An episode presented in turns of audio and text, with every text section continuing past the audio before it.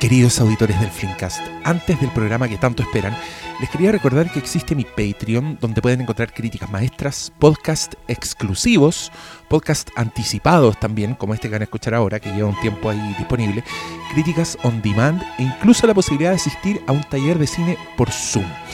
Pero no quiero ser yo el que les cuente todo esto. Les voy a dejar el audio que me envió una persona que está suscrita a Patreon y que cuenta mejor las cosas que yo. Así que para que escuchen eh, de, un auditor, de un lector, qué le ha parecido la experiencia. Escuchémoslo, pero eso sí, me pidió que adulterara su voz para proteger su identidad. Hola Hermes, sabes que te quería mandar un audio para agradecerte el Patreon porque está increíble. En serio viejo, la plata mejor gastada que en cualquier otra cosa. Yo prefiero pagar tu Patreon a pagar impuestos, por ejemplo, o el permiso de circulación, o el remedio de mi abuelito. Lo que pasa es que mi abuelito es medio nazi, entonces prefiero gastar plata en escuchar tus monólogos que en escuchar los monólogos de él, porque se dan las medias bolas el viejo. Pero además tu Patreon es más barato, así que, mira, gasto lo que me sale un par de café en el Starbucks, pero escucho tu podcast sobre los Simpsons. ¿ah? a la grande le puse podcast. También escucho tu podcast sobre las películas imprescindibles de tu vida. Sí, como le pusiste el Hermestásticas una maravilla y yo disfruto todo, así que incluso el podcast que hiciste con preguntas de los demás patrones, increíble, nunca había visto un, patrón así tan dedicado al, contenido, no contestaste mi pregunta, así que bajé un poco la categoría para castigarte. Ah, no, broma, compadre, sí, eh, está increíble, así que gracias, el contenido se agradece y también la oportunidad de cooperarte, de de volverte un poco la mano. Si hemos tenido cuántos podcasts gratis, como 300, loco, toda la, dedicación está bien ahora de volver la mano. Yo feliz pongo mi tarjeta de crédito. Eh, acá ya le comuniqué a mi abuelo que no vamos a comprarle más su remedio porque quiero subir la categoría a Wayne para poder asistir al Festival de Cine por Zoom. Así que increíble, Hermes el Sabio, cuídate mucho, suerte, éxito, gracias. Bueno, muchas gracias al amigo ahí por haber mandado el mensaje. Eh, si usted quiere disfrutar como él, lo invito entonces a que vaya a patreon.com slash Hermes el Sabio, seleccione su nivel y disfrute lo que voy a ir poniendo constantemente en esa página. Yo de corazón se lo agradezco a usted, próximo Meseniwi. Le agradezco al amigo que mandó el audio y ahora los dejo en compañía este gran episodio del Flimcast. Perdón, digo del Flimcast.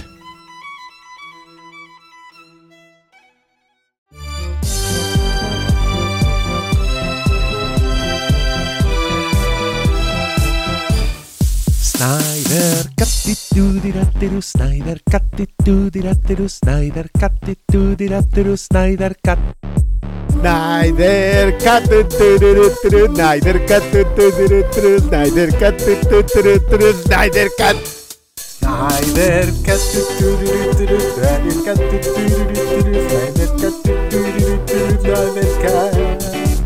Snyder Cut, Snyder Cut. Snyder Cut, Snyder Snyder.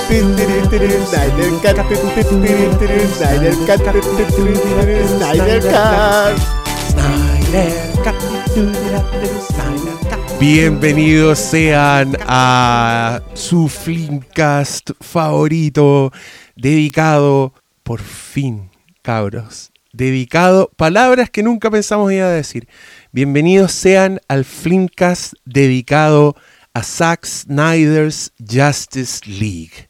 ¿Saben qué? A mí me da un poco de miedo cuando hacemos este tipo de cosas como el Snyder Cut, porque mm, creo que si alguna vez me acusan de algún crimen, eh, pueden, periodistas así pueden buscar mis podcasts y aislar cosas y ponerlas después en pantalla y decir el presunto autor del crimen, pum, y poner una weá y un weón así cantando Snyder, ¿Tú cachai ahí que la opinión pública ya cagué? Ahí está condenado. Demente. Oh, el weón freak. Qué weón más horrible. bueno, Asylum, una bacama, por favor. Sí, oye, eso le falta, ese, ese villano le falta a Batman, el podcastero. Esas vibras de la serie del 66. Imagínate, pero imagínate un weón que anuncia, el no, no, no, pero, crimen en, pero en el y, pero están así muy En Homeland En Homeland no me acuerdo si es la sexta o la séptima temporada. El villano de esa temporada es un podcastero. Y es un muy buen villano, así que no, no, no, no yo no pondría tan lejos los Mira, las condenas. Si, hubo, hubo villanos relojeros, puede haber villanos podcasteros. Sí, po. Oh, pero y dice puras weas de podcast. No, no, no, no, está, está el hombre volantín, así que ya después de eso estamos, estamos dados. Hay uno que se llama Polilla Asesina. Polilla Asesina. Sí, po. No, pero de, de Kaidman ya corta la voz. Y ni hablar de El Cascarón, interpretado por Vincent Price. Bueno, yo aquí desenterré no sé qué recuerdos en los queridos contertulios, pero estamos contentos. Yo sé que hoy día hubo un partido del Colo, no sé qué tan contentos están. Ah. Ah, sacan la weá cuando les conviene nomás, po. Ahí, ahí sí contaminan no, el, sí, el- el sí. programa. Cuando lo hago yo, Oye, es mala loco, onda. Era, era el du, era el Dewey Award sí o sí. Si no esperábamos nada, weón. Ah, ya, entiendo. y aún así, Nos decepcionaron. Pero, no, terrible. Malo, malo vino a ver el segundo tiempo, vio cinco goles malo. Uno a favor y cuatro en contra. ¿en serio? Oh, puta la weá. Pero, pero, pero vamos a hablar del Snyder Cut. Entonces tú estás, estás feliz y enojado. Estás feliz y enojado. Sí, claro. Apropiado. Meme dando vueltas. Ya, pues cuéntenme algo, ¿están contentos? ¿Qué vamos a hacer hoy día? Yo quiero... Te paso la pelota, ya que estamos aquí. Y tú, que yo te voy a sacar una foto, lo voy a subir al Instagram del Flimcast porque parece que estoy transmitiendo un partido. Estoy impactado con este, este profesionalismo. Está Con el nivel de producción. transmitiendo vía microondas en directo desde el Morumbí. ¿Qué? Yo- ¿Sabrá alguien hoy día lo que es fría microondas? weón? Nadie, pues, weón. Ay. Área deportiva ya no existe. tampoco. Nadie, qué No hay ni una Pónganse weá. chaqueta. El concepto ya no existe. weón. Una chaqueta azules con negro del Flimcast. Unos vestones de Con colegio. esta chaqueta azul ahí Eso con, sin con solapa. flincas acá en. que, le- que en el bolsillo de la chaqueta ahí tenía ahí el, el, el logo del, del canal. weón. Ya, eh, lo mira, lo primero que vamos a hacer es contarles a los queridos auditores que este, mm, bueno, como se sabía un poco, est- este título, esta obra, tendrá más de un capítulo dedicado a ella. Y el de hoy día es el capítulo sin spoilers, la conversación inicial, que ahí yo le voy a pasar la batuta al señor Cristian Briones, que parece que tiene claro en su cabeza de qué va este programa, porque después de este programa vamos a hacer otro Filmcast, full spoilers, donde aquí estos cabros van a sacar, pero van a sacar el tanque que tiene un taladro pegado arriba. Y, y nos vamos y nos vamos a lanzar Va a ser la máquina del hombre topo. Exacto, va a ser la, la del, de lo increíble. Sí, eso mismo, así, van a ir para abajo. Van a llegar hasta el centro del mismísimo infierno. Y eso va a ser un Flimcast con spoilers, donde no vamos a respetar nada.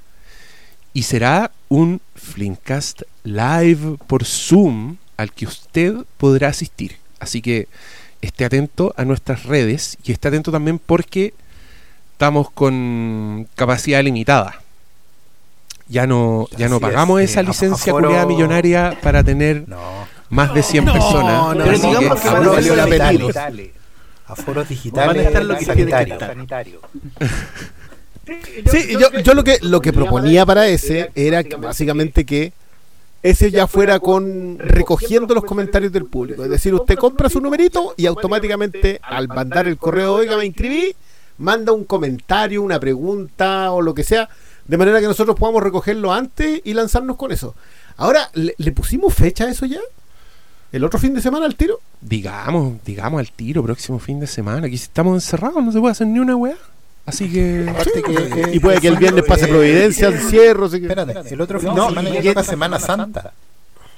Ah, sí. Coincide con Semana Santa. ¿Qué, qué adecuado! Para La resurrección. Así se va a llamar Dos, este tres Flimcast. cuatro de- Flimcast Resurrection.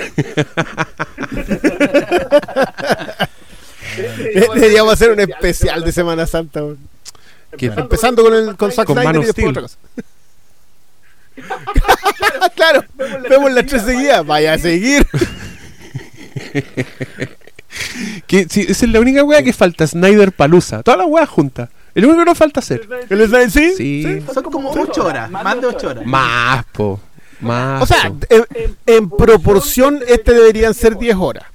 En, en proporción a lo que le hemos ido dedicando anteriores, este deberían ser 10 ¿Sabes horas. dónde deberíamos hacer Pero hoy esa día weá? vamos a cubrir por lo ¿Sabes menos un Deberíamos hacer esa weá en un, en un turbús de dos pisos.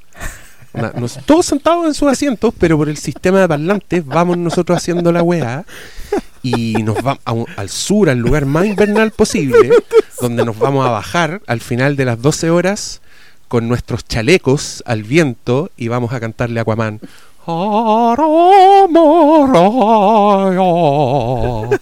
Y así va a terminar esa procesión. Oye, qué buenas escenas en Islandia vimos. Bueno, ya, esos son detalles. Esos irán en el Flinkast Live. Porque hoy día vamos a mantener. ¿Cómo eran las cosas que dijiste? pero perdona, entonces hoy día. Lo, lo que yo decía hoy día, primeras impresiones, lo que nos gustó, lo que no nos gustó, pero no desatados, básicamente. Yo sé que eso va a ser ¿Tú crees que imposible eso porque se puede?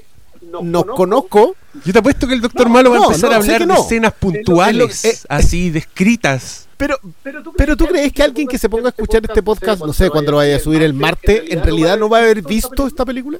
Weón, hay de todo. Hay de todo. Hay de todo. Hay de todo en la viña Sí. del Señor. Cacha, me transformé en una vieja culia. Hay de todo en la viña de nuestros queridos auditores. Es sorprendente. Pero partamos, yo propongo porque partamos justamente hablando de eso. Vamos, hablemos de que efectivamente hay gente que va a escuchar este podcast sin haber visto nunca la película. Gente que no le interesa ver la película. ¿Cachai? Y gente que aunque vio la película, también da lo mismo. Porque la opinión ya estaba. Eso sería bueno que pudiéramos partir hablando. No, y puede que en 100 años, Ah. cuando uno de nosotros esté vivo, Me- me- me alguien encuentre el archivo en SoundCloud y lo escuche. Hay de todo, pues, no- puede pasar cualquier cosa. Claro. Pero, oye, la es este habrán archivo va a, hace 100 estar, va a estar guardado en un cajón de piedra al lado de, una- de un tallado de Darkseid. Y arriba, y arriba va a decir Me Thanos. gustaste. ¿Te cachai? porque, porque no cacha nadie, se mezcló ya todo para adelante ya cagó. Oh. Yo- de, hecho, yo creo la que el- el- el- compañía, no sé. Sí, el Eso, pastor estaba describiendo una, sec- una secuencia Planeta de los Simios también. Yo me quedé- yo- la verdad es que yo me quedé pegado pensando en, en gente que iba a encontrar mi nuestros podcasts enterrados en alguna parte y, y lo iba a escuchar, como para qué. ¿Cómo por qué? Pero, ¿Qué pero ahí, ahí me quedé pegado Bueno, pensando mejor es como el en Beastie ese Boys, que futuro. ¿Qué pasa si en ese futuro no hay películas, no existen? Y están desesperadamente tratando de reconstruirlas porque justo una peste que había atacado a todos los sistemas de respaldo informático, entonces se borraron todas las películas y los buenos encuentran podcasts que hablan de las películas. Y están en el año 4000, son los robots culiados esos de inteligencia artificial del final. Están escuchando podcasts de unos guatones culiados y están ahí haciendo un glosario tratando de descifrar las weas. ¿Qué chucha es Snyder Cat? Dice la weones. ¿Por qué estaban tan contentos? ¿Qué película para hacer esa, weón? Imagínate, después la filman.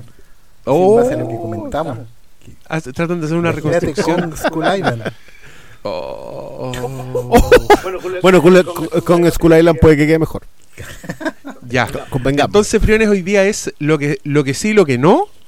Lo que sí nos gustó, lo que no nos Lo- gustó. A mí me gustó mucho con qué empezó el tiro, con lo que empezó Salas de inmediato. Hablando un poco de, de, de la primera entrada, porque la primera entrada es gente que está hablando de esta película porque la vio el jueves a las 4 de la mañana y gente hablando de esta película sin intención alguna de haberla visto. O sea, los que la iban a amar y los que la iban a odiar. Que yo siento que ha habido poca interacción en redes sociales, al menos este fin de semana, hasta donde yo he visto. Puede que me haya perdido un poquito, pero Pero por lo menos yo lo he visto que es posible. Igual yo sigo Es posible. que soy re malo para seguir gente. Pero, pero quizás la primera pregunta a responder sería ¿por qué hay que ver esta película? Si ya viste, o había mucha gente que decía me topé con unos tweets que decían eh, yo ya cometí el error de pagar la película en 2017 o yo ya la vi, no la quiero ver de nuevo, ¿cachai? Y hay, mucha, gente, que, que, no es, eh, que no se pega mucho con los superhéroes y, no sabe por qué hay que verla. Onda. De repente, mucha gente no sabía qué es el Snyder Cut. Como que han pasado por, por todas las conversaciones de redes sociales de los últimos años, igual todavía no sabían lo que era. Porque igual es de nicho, al final los que estaban más pendientes del lanzamiento. Es que ese es un súper buen punto, porque efectivamente, eh, mira, de una forma u otra, que el Snyder Cut exista eh, marca un hito en la historia de la cultura popular. Y es, es, más o menos, por decirlo de una forma, mi hipótesis es que corresponde ya a la cristalización total del tema de los nichos. O sea, efectivamente hoy en día existe la posibilidad muy cierta y muy real de que no poca gente esté absolutamente involucrada en un fenómeno como este lanzamiento en, streaming versus otra audiencia tampoco nada menor en cantidad que no tenga idea y no tenga idea no porque no quiera que, esa es otra conversa digamos la, conversa del, del, tablón que le digo yo de esta gente que está en hinchada ya ¿cachai? Eh, sino en, un tema de que ya efectivamente, en la práctica, concretamente, de manera real, ya no como una especulación, sino que efectivamente hoy en día hay lanzamientos dentro de la cultura popular que son absolutamente de nicho, que son completamente blindados. ¿Cachai? Que vienen, vienen en bloques, ¡pam! Y, alcanzan un porcentaje de, efectividad de, de, llegada al público que está, yo diría que cercano al 90-100% toda la gente que vio y que pagó o no pagó por el Snyder Cut em, estaban absolutamente comprometidos a hacerlo. E incluso los que están menos entusiastas también están dentro de una suerte de, nicho yuxtapuesto con otros nichos, ¿cachai? Em, pero quiero ser más claro al explicarlo. Quiero, en el fondo, a lo que estoy diciendo es que hoy en día efectivamente hay productos que no, ya no apuestan por abarcar a otros públicos nuevos sino que están derechamente diseñados para crear fidelidad total dentro de su bloque. Y el, y el sistema lo ha validado de una forma u otra con este lanzamiento. El nivel de inversión que hay detrás, el, el hecho justamente como las preguntas que estaba haciendo el Paulo, o sea, ¿por qué habría que verla de nuevo si es una película que ya se hizo? Es algo que, no se ha visto nunca en, ningún otro... En ningún otro producto, ninguna otra obra, ninguna otra de nada, ¿cachai? Nadie ha vuelto a grabar un disco aún a nivel de evento, nadie ha vuelto a filmar una película a nivel evento, nadie ha vuelto a, no sé, a montar, una, a reescribir un libro, ¿cachai? No, no ha salido una versión 2.0 de una novela, ¿cachai? Hay quien diga el, corte del escritor, una cosa así. Eh, efectivamente hoy en día tenemos un fenómeno, y es un fenómeno que, que, que, que también esto es interesante plantearlo, nace de manera orgánica. Que independiente de cómo no le guste o no, el, el, toda esta cosa del Snyder Cut eh, fue creciendo de una manera completamente orgánica, muchas veces ajena a la industria, aunque la industria lo haya recogido de manera súper rápida, em, pero que tiene que ver con otras dinámicas, tiene que ver con la, manera en que las audiencias se están relacionando con los productos, porque estos productos se están produciendo en, en sintonía con esa relación que tienen las audiencias. O sea, las audiencias hoy en día, a diferencia de 10 años atrás o 15 años atrás, son mucho más comprometidas con el producto, porque lo conocen de antes, es una cuestión que hemos hablado acá, todas estas películas en el fondo empiezan a, entre comillas, disfrutarse mucho antes, prácticamente cuando se anuncian que se van a filmar. Y, y, y, todo ese tiempo viene siendo una suerte de campaña con proceso creativo, que es público y es abierto, y, hay intervención de, de la gente que, que, que, produce y la gente que va a consumirla durante el estreno y después del estreno se produce se sigue generando una experiencia que es continua en el tiempo ¿cachai? que no que, que incluso no termina el hecho de que exista el Snyder Cut prueba que las experiencias en torno a estos productos culturales no terminan ¿cachai? que continúan en el tiempo y de hecho la conversación que se abre con, con el lanzamiento de esto es justamente bueno ¿qué sigue? ¿cachai? Más allá de los hashtags release de. No, restore de Snyder Universe, ¿cachai? O, o, las tallas de que puedan salir de ya, pues ahora suelten Hellboy, ¿cachai? Suelten eh, las montañas en la locura del toro, suelten, suelten, lo que se les ocurra, porque ahora es como que, bueno, si lo hicieron con uno, háganlo con muchos más. Pero me refiero a que efectivamente hoy en día la, la dinámica entre las audiencias y, y, lo, y la franquicia cambia de una forma u otra. Si esto es independiente de lo que uno piense ¿no? de la película, o del tipo, o de la, de la, de la batalla entre Marvel versus DC supuesta. Eh, es un, hay un hay un cambio, un cambio fuerte de timón que cambia las, las reglas del juego para adelante y, y, que vamos a ver qué nos depara en el futuro. So begins the end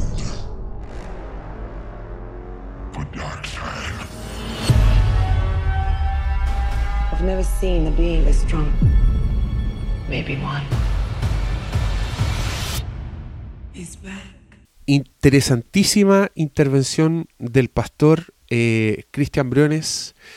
¿Quieres decirnos algo sobre yo, generalidades? Yo voy a recoger, sí, yo voy a recoger un poquito lo que dice lo que dice Oscar. Eh, yo igual no sé si la industria lo tomó, lo, lo, concuerdo con que esto fue un asunto que pasó de manera orgánica en el sentido de que los fans que empezaron a hacerla crecer empezaron que tres días, cuatro días después de la, mm, del estreno de, de, la, de, la versión de Warner, que creo que le voy a decir la versión de Warner de adelante porque, porque igual tengo sentimientos encontrados. Esto es algo que el Diego expuso en, el, en, el, en la primera impresión, en lo que grabamos cuando terminamos de verla los, los tres con malo. Eh, a propósito del trabajo que hizo, que tuvo que hacer Whedon. Eh, porque claramente al tipo le entregaron. O sea, en la mitología más popular de Frankenstein, a Whedon le tocó ser Igor. No le tocó ser Víctor Frankenstein. Ese fue Warner, ¿cachai? Entonces, no, no, no siento. Le voy a decir la Justice League de Warner. Eh, cuatro días después, creo que es el primer hashtag del release de Snyder Cut. Que le empieza también un. Un bloguero, podcastero, no, no lo tengo. Pero es un tipo que empieza el esta cuestión la tienen que soltar, empieza la conversación al respecto. Concuerdo completamente con lo que dice Salas de que esto fue una cuestión, esto tiene que ver con que hoy día existen nichos, nichos que tienen a gente preocupada de ese material que le vayan a entregar, condicionada al gusto, eso pasa al frente, pasa al lado y pasa aquí y va a seguir pasando para atrás. Eh, pero yo no creo que la industria lo haya recibido rápido. Eh, esto es algo que, Malo colocó muy bien el otro día en un tweet cuando dijo, yo lo que dije es que el, no es que no existiera el corte Zack Snyder, sino que el corte Zack Snyder iba a salir el día del pico. Y llegó el día del pico. Esa es textual, no quiero, no quiero salirme de, las palabras sabias de Quintero, pero creo que tiene razón, tiene que ver con... tiene que ver con que hoy día... Espérame, déjame terminar. Tiene que ver con que la industria recoge esto. Espérame, espérame, espérame. La industria recoge esto porque ya la industria no es la misma. La pandemia cambió las cosas, la guerra de los streamings cambió las cosas. Esto podría haber sido una campaña vacía por muy por mucho que hubiese crecido. ¿ah? Yo, yo en eso comparto completamente lo que dice Sala. Esto es orgánico en su crecimiento, pero no es orgánico en su recepción por parte de la, de la industria. La industria recibió esto porque miraron para allá y dijeron, mira, sabéis que acá hay gente que, de nuevo, con toda la razón lo que dice Sala, es gente de nicho. A este nicho nosotros le podemos entregar una película lista. ¿cuánto cuesta? Tanto. Eso no es nada en relación a las inversiones que está haciendo HBO. Entonces, ahí está. Es un fenómeno que hay que estudiar, que vamos a tener que... De esto, de esto vamos a estar conversando todo el año. Sobre todo porque no sabemos qué va a pasar. O sea, no sabemos cómo van a ver el resto de los streaming este asunto. No sabemos cómo lo va a ver Warner. No tenemos idea qué es lo que qué va a ocurrir con lo que con lo que vimos a nivel creativo por un lado, a nivel de industria por otro, a nivel de audiencias por otro. Creo que son mínimo tres niveles en donde hay que tener esa conversación. Quintero, por favor. Sí, no, yo solo quería acotar que que en el, en el lanzamiento juegan muchos factores que hace dos años era un mundo distinto y hace yo te lo comenté también en otro lado que era hace dos años nunca hubiéramos pensado que íbamos a tener una, la opción de cambiar la constitución entonces eh, de repente cambian las cosas que de forma súbita. Antes no estábamos acostumbrados a estas cosas. Yo creo que. ¿Vas a anunciar tu candidatura, Pablo Quinteros? Eso es lo que está pasando aquí. ¿Estás anunciando tu saliendo- candidatura? Porque el nivel Mira, de sí. tollo, weón, de, este, de esta weá eh, se compara al de las campañas. Lo encuentro vergonzoso. que- Es sí, hora de admitir que lados- te equivocaste, Pablo, por favor. si me equivoqué, po, pero si yo no, yo no lo niego. Y, pero aquí lanzamos la candidatura. ¡Oh, yo me voy a enmarcar esta vez! ¿Por qué? Pero si todos se equivocan. Porque pues, creo es que. Sí, pero sí, hermoso, nada niego, más. Pero también creo, creo que era fac- que mi punto de vista en el momento, y por mucho tiempo no estuve equivocado, porque era que pusieran plata para esta película era demasiado difícil. Y, y creo que ocurrió justo lo que uno nunca hubiera imaginado, ¿cachai? Entre la pandemia, entre la guerra del streaming y todo. Le voy a prestar bisturí y cotona al doctor acá, al cirujano. Em, porque yo creo que efectivamente el cambio de condiciones fue muy grande y facilitó el hecho de que esto, de esto, que esto esté pasando. Mira, me acuerdo perfectamente que antes de la pandemia, en este podcast tan, tan escuchado por competidores, digamos, eh, y gente que necesita saber para dónde va la micro, eh, nosotros ya veníamos hablando antes de que el mismísimo mentor Martin Scorsese se manifestara sobre los parques de diversiones. Porque nosotros tenemos la fortuna de poder ver películas y compartirlas con ustedes que están escuchando Bruno. Y vamos viendo tendencias en el fondo, no porque seamos unos genios, sino que porque las, las cosas saltan, te saltan a la cara. ¿cachai? Los procesos productivos de las películas, eh, la- el tema de las producciones y todo, los presupuestos, que, que hemos tenido discusiones aquí por hablar, estar hablando de plata todo el rato, que parecemos trajeados más que más que críticos Ah. de cine. Título que por cierto nunca nos hemos arrogado. Em, pero nosotros veíamos que de una forma u otra había una tendencia que había se venía un cambio en la producción debido a eh, cómo se estaba relacionando la industria con la audiencia. Lo que la audiencia más mayoritariamente estaba pidiendo. Y el streaming era un fenómeno bien tímido. Hasta que cayó la pandemia y hubo que cerrar los cines. Un escenario absolutamente impredecible y eso efectivamente lleva a que incluso las cifras hoy en día han cambiado si el estudio de Warner se gasta 70 millones de dólares en una producción como esta, eh, resulta que esa cifra ya no es ni siquiera tan eh, tremenda. ¿cachai? No es tan. No es un, no es un. Sí, yo sé que hay cineastas aquí que me están matando diciendo yo con 70 millones de dólares, bueno, me hago una filmografía completa. Sí, lo sé, amigo. Pero 40 estamos hablando que para, para los números que se manejaban dentro del género de los superhéroes, esto es. ¿Qué? ¿Blade Trinity? ¿Cachai? Catwoman. Entonces, estoy hablando de que. Y yo te diría que esa versión un pelito más cara. Sí, pero, pero ponle el ajuste de inflación. Estoy hablando de que hoy en día, comparativamente, el, el- el fenómeno del streaming, la necesidad de tener contenido nuevo, se adelantó por lo menos 5 años. Yo no creo que nadie tuviera en planes sacar HBO Max tan rápido, ni que la, la penetración de Netflix aumentara a los niveles que tiene hoy día, en que básicamente la gente tiene Netflix como tiene Google, ¿cachai? O como, o como tiene Android en el teléfono, una cuestión que no... la dais por descontado, es Netflix y uno más. O al streaming le dicen Netflix. Claro, po. Oye, está en Netflix y cuando te preguntan si está en Netflix, te están preguntando si está en el streaming. Eh, entonces, claro, todo se aceleró de una forma u otra y, y- y lo que el malo proyectaba quizás a 20 años, como el Día del Miembro, eh, nada, pues se adelantó al 2021. Y, y las condiciones efectivamente están cambiando porque ahí viene otra conversa que a mí me interesa tener, no solo en este programa, sino que durante todo el año, que es que mi impresión va a que hoy en día va a ser más rentable mantener el género de los superhéroes en plataformas como el streaming. ¿Cachai? Donde el retorno es probablemente más directo, implica menos gasto, porque hoy en día ya no necesita, o sea, estrenar algo como la Liga de la Justicia de Zack Snyder en cines hubiera costado cuánto? ¿300 millones? ¿350 millones? Y hoy día de una forma u otra, claro, te voy a decir, no, la película está filmada de antes, todo lo que tengo que pero básicamente 70 millones es hacerla de nuevo. ¿Cachai? O sea, por menos de la mitad del presupuesto original, tú podís sacar una superproducción que se va a ver bien en un televisor casero. Y en donde la, la, la promoción fue todo por internet. El Ya no está en, es cero, ya, ya no está en las casas. No, y te, y, te, y, te la, y te la hizo alguien más y tampoco la pagaste. Además, claro, ¿cachai? Sí, sí, por eso por eso es tan buena la conversación sobre el nicho. Claro. Hay una nota, por que, ejemplo, que creo que, que creo que de alguna manera lo, lo venimos abordando hace rato. ¿no? Sí. Solo para Solo cerrar, que, lo- lo- solo que de manera más negativa. solo para cerrar la idea, creo que también en, en el, en el medio amigo que, que, que escribe nuestro querido doctor, eh, salió publicada, no sé si es una entrevista, una conversación, donde Deborah Snyder contaba que eh, un poco el tono de la conversación y, y uno lo Ay, mira ¿por con, con ojos de cómo ellos le vendieron la película a Warner, en el fondo, cómo, cómo le terminaron vendiendo la...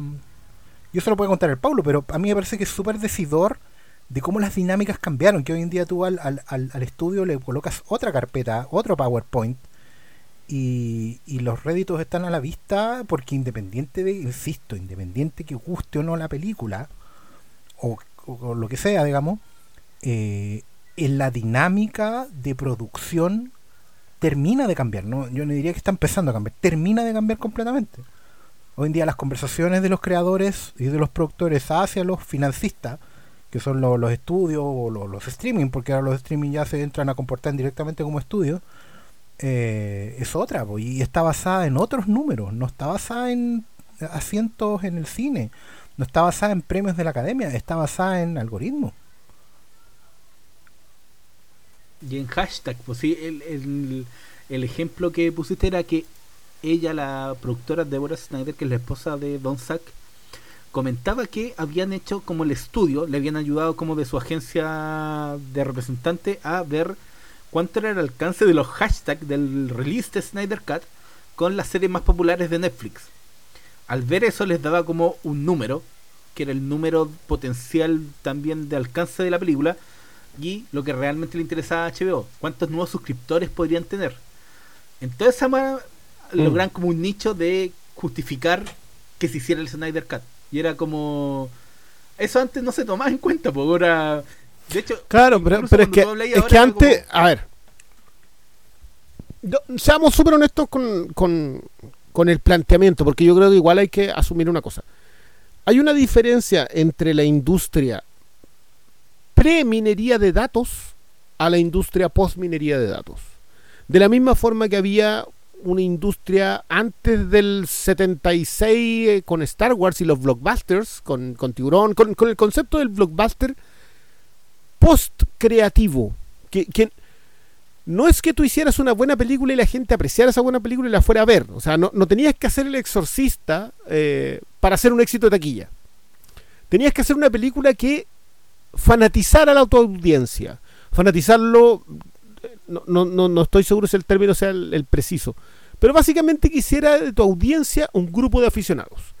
Eso se toma en los 80, se toma en los 90, pero todavía no había una fórmula para calarlo. ¿Se acuerdan que lo, que lo hablábamos en, en los del 97 a propósito de, de hacer bandas sonoras, por ejemplo? De forma de que tu película tuviera presencia en la radio, eh, y en la tele, en, la, en MTV y en el cine. Entonces, la exploración de la industria para mantenerse y preservarse ha estado siempre. Pero la llegada de la minería de datos terminó con terminó por convertirla ya en qué es exactamente lo que quiere la gente. ¿En qué momento? Lo hemos hablado. ¿En O sea, qué minuto cuando se hacen que test screeners, sí, po.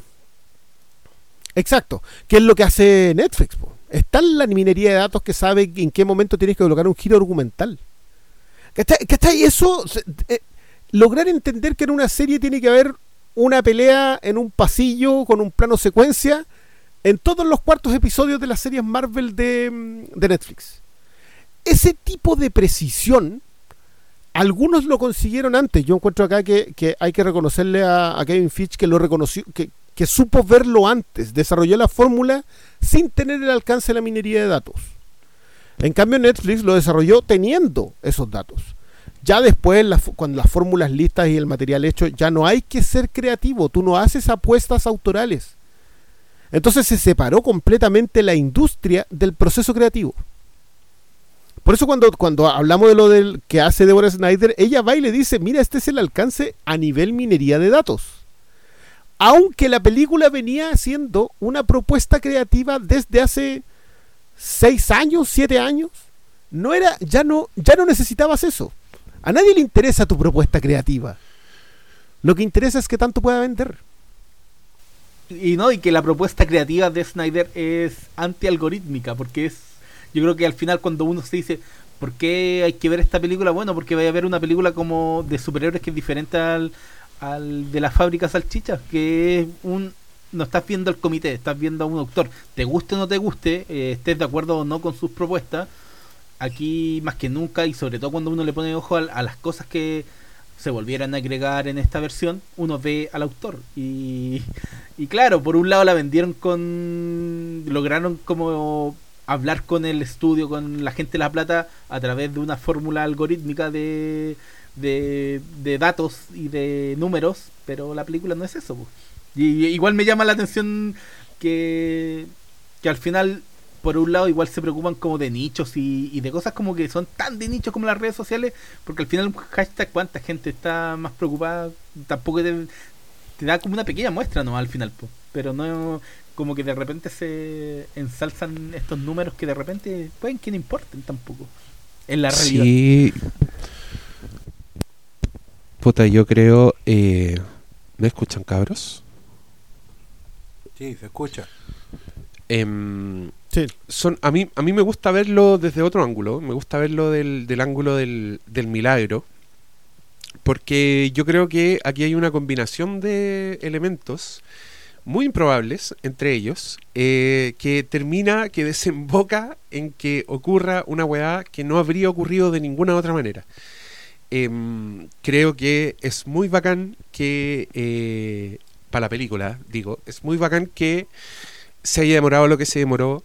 Es muy bacán que haya sido justo lo que necesitaba Warner en ese minuto, porque lo necesitaba. Así, ¿para qué estamos con weas? Creo que em, te da, transforma en producto, en un producto codiciado, básicamente lo que tú tenías ahí prácticamente en bandeja para ofrecer.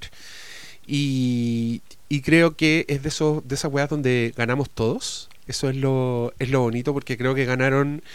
Eh, definitivamente ganó el panorama de estrenos, weón. Si Zack Snyder's Justice League es como un, un oasis en el desierto.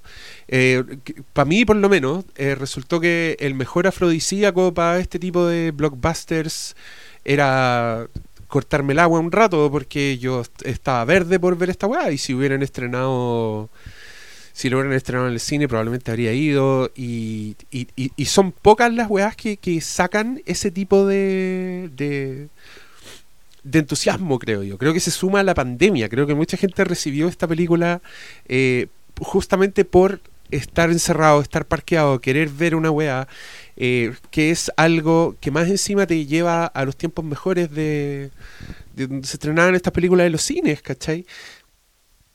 En, mi caso personal, y aquí creo que ya podemos ir entrando más a hablar de, lo que sí, lo que no, y, y nuestra visión ya del, de la obra propiamente tal, es que creo que esto se deduce de nuestros podcasts también. Yo prefiero mil veces una weá jugada fallida que una weá genérica perfectamente hecha.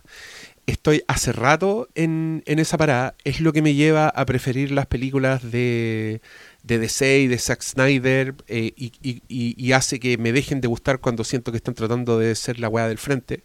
Eh, es lo que me hace ser más exigente con Marvel porque ya creo que es bastante... No deja de ser genérico en, en- en las weas que propone. Me pasó con WandaVision que era era súper original, pero su originalidad, su originalidad era una capa antes de llegar a, a una weá más, más típica, lo de siempre. Entonces, desde ese punto de vista, el weón del Zack Snyder para mí es, wow, venga, usted dele, usted quiere hacer, usted, a usted le gusta el Superman malo, ya, dele. Usted quiere hacer una weá así, pasarse por la raja muchas weás y darle con su propia onda, weón, por favor, vos dale. Y creo que su volá con Justice League, las cuatro horas de Justice League que vimos, su visión original, creo que esa weá era inestrenable en ninguna parte. Esa weá, aunque el weón le hubiera ido la raja con su película anterior y está haciendo esta weá, le hubieran dicho, ya, pero 3 horas, 3 horas 20. Señor de los Anillos, 3 horas, el límite, 3 horas 20, por favor. Bueno, ya, 3 horas 20, después sacamos Ultimate, Ultimate Cut en el Blu-ray. Sí, buena, buena. En, el mejor de los casos no habríamos visto esta weá, entonces saltarse de del hoyo negro, de la desesperanza que era ya los, esos pobres hueones con su hashtag que nunca los van a pescar, eh, a, a llegar al momento en que en tu propia tele, Smart TV, en tu living, podías ver esta weá en alta definición el día del estreno mundial. ¿Me estáis weando? La weá es buena, loco. Ya, independiente de eh, todos los juicios y toda la onda, yo sé que más encima el Zack Snyder, creo que en parte por ser así de única su propuesta, por, por, por, por arrancarse tanto con los tarros, el weón básicamente se transforma en el blanco de, de la secundaria de niñas pesadas, que es la internet, con estas weas. Entonces, eh, hay un gran segmento de- del, del público consumidor que tiene al Zack Snyder para la batalla y el combo, ¿cachai? Que es- le entretiene burlarse de las cámaras lentas y de su elección de bandas sonoras y de su oscuridad, ¿cachai? Y, y están como en un permanente ciclo de, ah, pero es que esta weá mala, esta weá mala. Y, y a mí, personalmente, eh, como, como todo en la vida, puta, si, si le pusieran más empeño al, al- a la sátira o fueran más divertidos, yo lo tendería a respetarlos más. Pero los respeto súper poco porque nunca he encontrado ni, ni mucho argumento ni nada. De hecho, hace poco vi un, un señor que estaba en Twitter haciendo como un live tweeting de la película, como buscando weas para reírse. Y, y era súper fome. Yo lo leía y decía, puta, describir algo mal no, no, no significa que sea malo, ¿cachai? Como que est- estáis haciendo un ejercicio que, si usted te ponía en una actitud así como de hinchar las pelotas y, y ponís cualquier película, podía hacer lo mismo. O sea, weón, yo puedo poner Mad Max Fury Road, ding, ding, ding, marquen la weá. No pasó un programa más sin nombrarla. Era obvio que en este programa le íbamos a nombrar igual, pero aquí está. Si yo me pongo a hacer un live tweeting de Mad Max y digo weas del tipo, oye, pero en esta weá no habla nadie, que son todos mudos, hashtag eh, Mad Max Stupid Road. El, el, en este planeta donde no hay agua, el weón bota las cascadas así como si nada. Pff, la weá estúpida. Bueno, ¿quién es el protagonista de esta weá? ¿Mad Max o la... ¿Cachai? ¿Entendís a lo que voy? Estoy en una actitud, en un estado mental que me lleva a estar como weando a una película que está bien, es válido, todos pueden hacer lo que quieran con lo que quieran, pero no te puedo tomar en serio si estáis haciendo eso la primera vez que veis la película. Eh, en verdad no eres parte de la conversación, pero usáis el hashtag, entonces me aparecí en las weas como si fuera parte de la conversación. Em, yo quiero decir que eh, yo también soy crítico de estas películas. Si ustedes escuchan nuestros comentarios, por ejemplo, yo soy de los primeros en apuntar todas las weas que encuentro estúpidas, que son varias, digámoslo. Si, andáis buscando tonteras y andáis buscando weas malas, las podéis encontrar en esta película a destajo. Y eso no significa que yo descarte las opiniones negativas de estas películas. Eh, sí descarto, em, puta, el bullying fome. Eh, esto no es, creo que incluso nosotros cuando no nos ha gustado, por ejemplo, una película Marvel que a todo el mundo, creo que incluso nosotros hemos sido más, hemos calado más hondo en por qué no nos ha gustado. Y yo estoy súper abierto a escuchar las críticas, estoy seguro que el pastor tiene cosas bastante interesantes que decir. Eh, viva la conversación, pero... mm, abajo el bullying, eso quería decirlo de entrada porque reconozco que es algo que me ha molestado. Yo sé que venía, yo sé que íbamos a ver mucho hoy la wea mala de gente que no la está viendo realmente o que ya decidió cómo era la película en su cabeza. Personalmente, a mí me gustó mucho esta wea. Fue una experiencia que disfruté, que ya he disfrutado varias veces. y, Había que hacer valer el arriendo.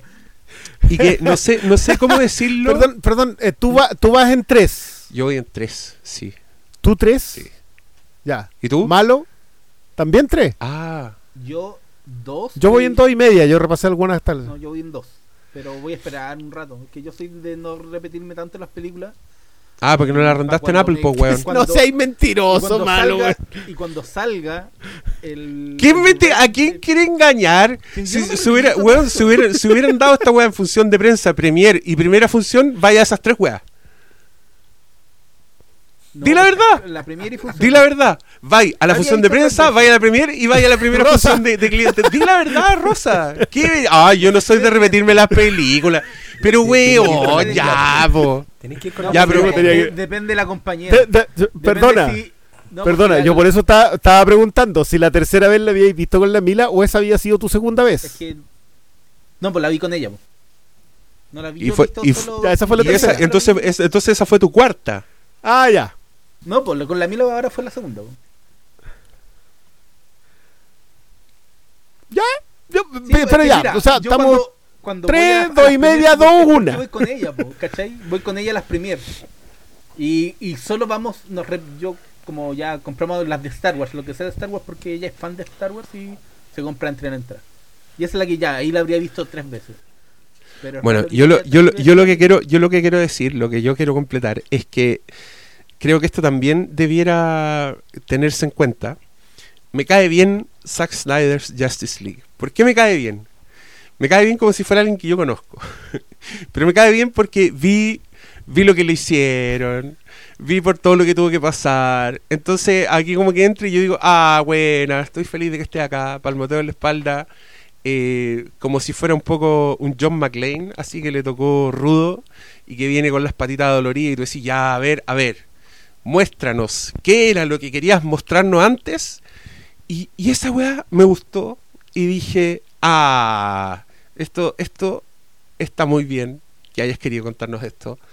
Eh, me cayó bien en este momento de mi vida, en esta pandemia, en esta época en que hace mucho tiempo no, no veía películas así de, de grande espectáculo, con hueones que conozco más encima, un reencuentro con Batfleck, un reencuentro con Alfred que me cae también, un reencuentro, un reencuentro con Flash, qué, qué buen Flash. Y, y que no sé si le vi, el- vi un tuit o alguien me hizo un reply, no sé, pero alguien Yo- dijo que... Perdón, necesito, necesito hacerte esta pregunta. Necesito preguntarte, tú eres uno de los que defendías eh, probablemente alguno de los chistes en la Whedon y que sí defendiste al Flash de, la, de, de la de Warner. Eh, y que acá no están y yo comparto contigo que, pucha, que como que sí, como que no. Pero te pasa, te pasó eso como que este otro Flash ¿No le echaste de menos la- los chistes?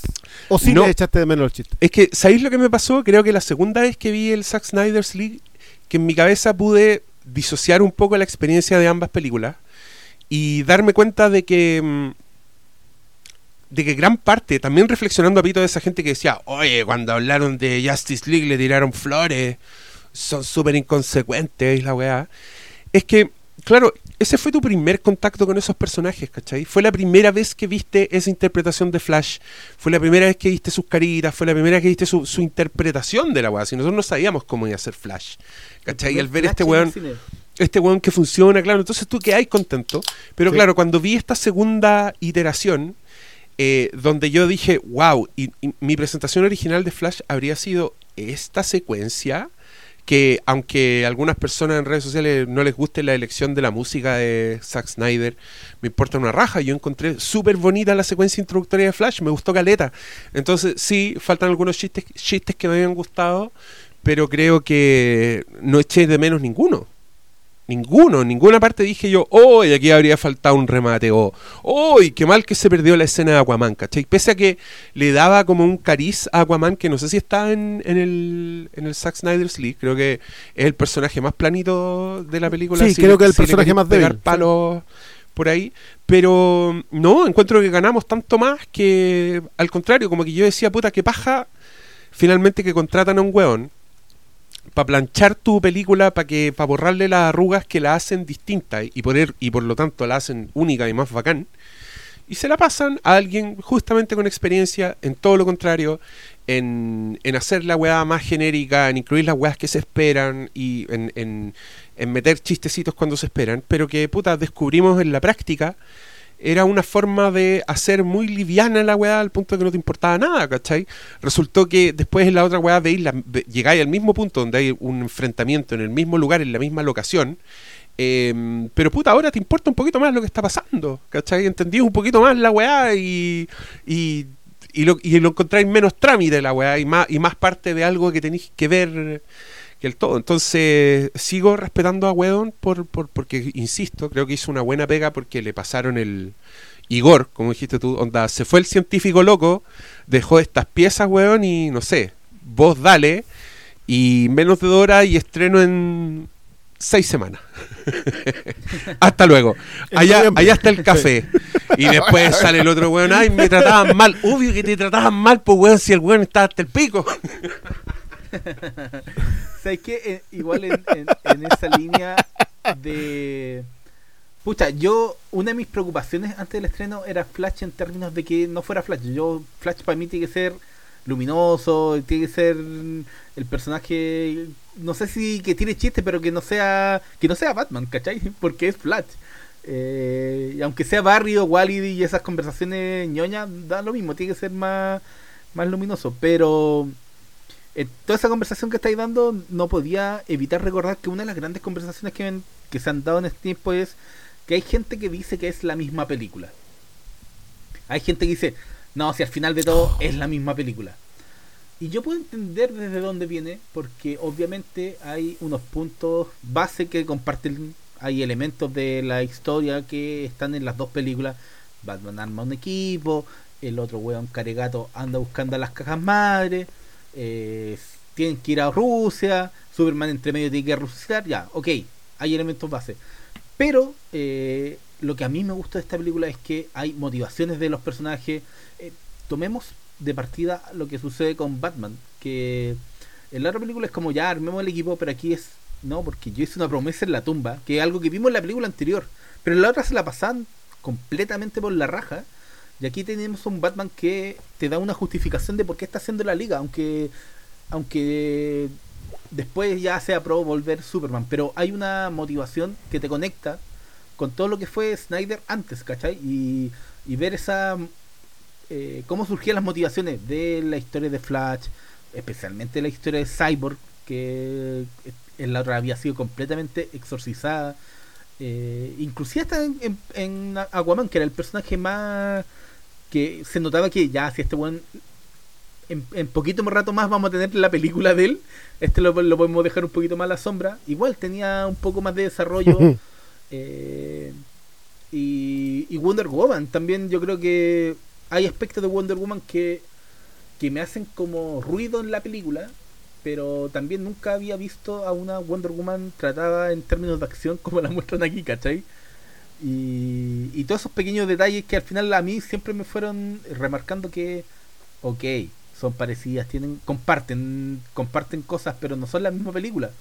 Y porque también lo que quieren decir es muy distinto con los personajes. No quieren llegar. Yo anticipando, yo quiero anticipar ya un podcast que tenemos más o menos comprometido porque surgió de manera muy orgánica. Eh, eso es como creer que El Salario del Miedo y Sorcerer son la misma película porque se tratan exactamente lo mismo. No, no podí y, no sé, y el capítulo de Don Barredora que lo tengo pendiente.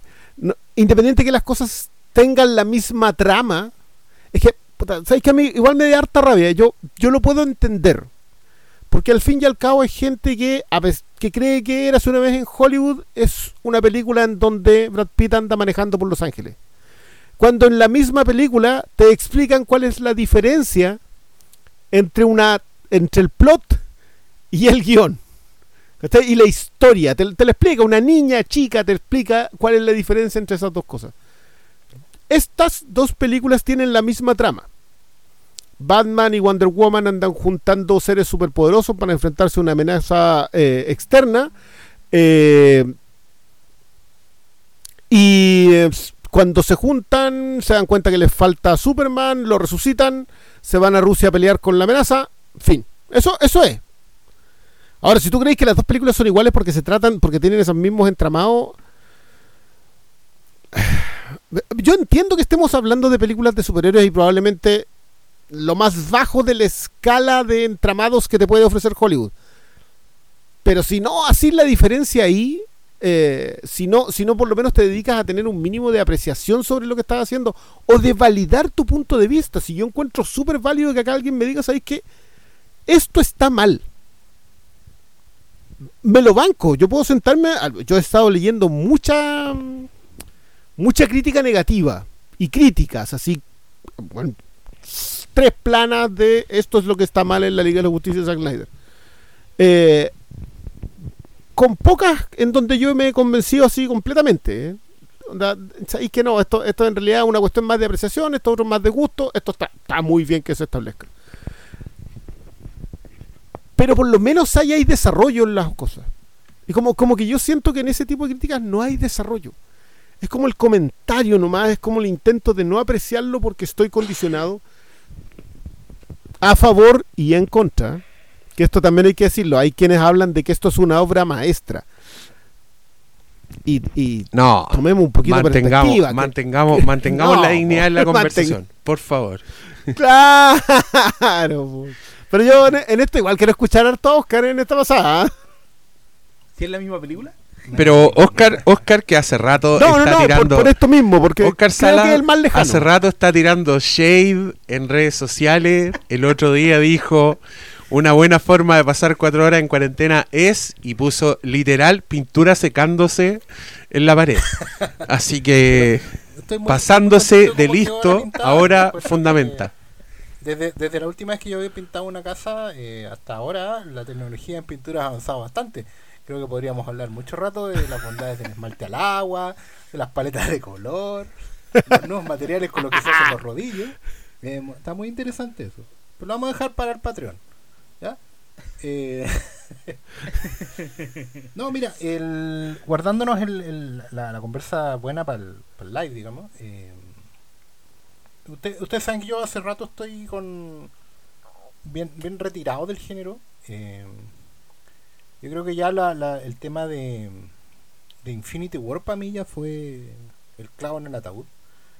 Eh, es bastante complejo el aproximarme a las películas de superhéroes porque ya sé cómo funcionan, sé para dónde van, eh, sé cómo adaptan, sé cómo, cómo buscan los objetivos que buscan y, y ya a estas alturas uno lo... Pues yo, yo no veo películas de superhéroes desde... Desde Endgame, porque no he visto el Niño Araña 2, no he visto Venom, y de ahí para abajo no, no he visto ninguna, a excepción de los compromisos que tomé con este podcast y vi la Liga de la Justicia con ustedes. Dos veces. Y ahora vi esta Liga de la Justicia. También creo. Mira la, mira la tortura la que te expusimos. no, re- recogiendo el testigo, también creo que es otra película. Yo, yo ahí concuerdo. Eh, no, no porque tengas eh, el mismo hoja de ruta, digamos, la, la- el, el- el resumen del tratamiento de lo que necesita el estudio para filmar, eh, estás viendo la misma película, para nada. Pero también, obviamente, pongo, pongo el matiz en ello de que esto no es una película para mí. Esto es un, es un evento de streaming, es una cosa que lo hemos coincidimos acá también, en el fondo. eh, eh, esto no se podía estrenar en cine. No se hubiera estrenado nunca en cine. Eh, hay una distorsión también en la apreciación y en el juicio, finalmente, cuando sabemos que esto dura cuatro horas porque está hecho para esto. O sea, es un fenómeno que está indudablemente ligado a esa mutilación. ¿Cachai? Si no hubiera sido mutilada como fue en, para el estreno del 2017 y, y que los señores se ganaran los bonos, digamos, de fin de año, esto no pasa, digamos, esto no dura cuatro horas. Eh, y, también sentí en su momento, mientras la estaba viendo, que había cosas que eran reiterativas, que estaban de más, que, que tenía todas las luces que había que cortar y probablemente hubiera quedado en 2 horas 50, a lo mejor 2 horas 40. También había un montón de escenas que solo por el ralentí estaban ganando tiempo ahí como amigo, poder de síntesis, de verdad no tenía ningún sentido. Am, yo la verdad no, no, no tuve no sentí una conexión con la película propiamente tal. Eh, pero pero obviamente tiene que harto que ver con mi propia experiencia con el género. Yo estoy achoreado estoy aburrido hace rato. Veo veo las costuras por todos lados ¿cachai? de hecho esta película me, me generó una sensación mucho más desagradable en comparación con la vereda del frente porque siento demasiadas conexiones con la vereda del frente. Siento que esta película a diferencia incluso de las otras películas que detesto más que esta por cierto yo a Man of Steel le tengo particular tirria por una por, por el tratamiento del personaje y el guion. Eh, esa weá es personal para mí. Y un día vamos a hablar de eso cuando hablemos de Man of Steel. Eh, y Batman de Superman para mí es decepcionante en, general. No encuentro que no tiene. Pero viene dañada por Man of Steel. Para mí el, germen de todo está en Man of Steel. Ah, esta me parece que. Mm, que gana en espectáculo, evidentemente. Eh, aunque es excesivo, pero también siento que ya definitivamente abraza... No, es en que eh, voy a decirme algo que acabo de decir. Es injusto hablar de la vereda al frente, porque no, no, no se trata de la vereda al frente. No se trata de que en Marvel Studios Disney estén haciendo cosas y todos reaccionen a eso. Se trata de que el género ya, el género de superhéroes en general, ya parece haberse asentado sobre unas bases y de ahí es bien poco probable que salga.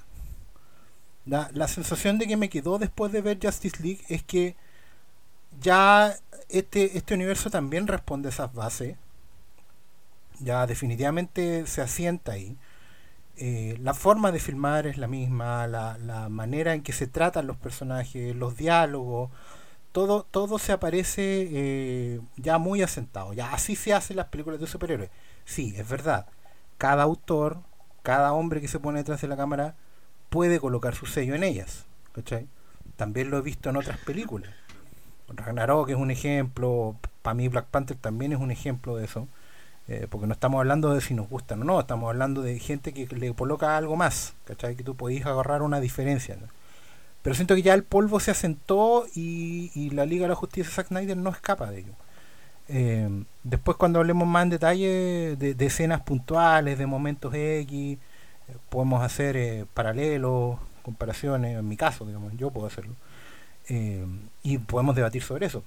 Pero mi sensación es que ya efectivamente el, género está ahí, pum, enterrado, tiene puestos los cimientos, y las puertas están abiertas para el que quiera entrar, obviamente, pero pero en mi caso estoy como, estoy dolido igual en general con el género porque no es una no es una cuestión que a mí me sea indiferente yo yo he, crecido con los superhéroes, digamos, pero también entiendo que llega un momento en que no dan más para uno y, uno también tiene que seguir adelante y, ver otras cosas. Em, pero eh, tampoco es que el cine sean los cómics, así que em, también hay una distancia entre eso, ¿cachai? No, no porque el cine haga algo con, con los personajes o con los universos, con esas cosas, con las historias, eh, los cómics han dejado de hacerla, o, o la, si la hicieron alguna vez, porque también no es que ahora la estén haciendo.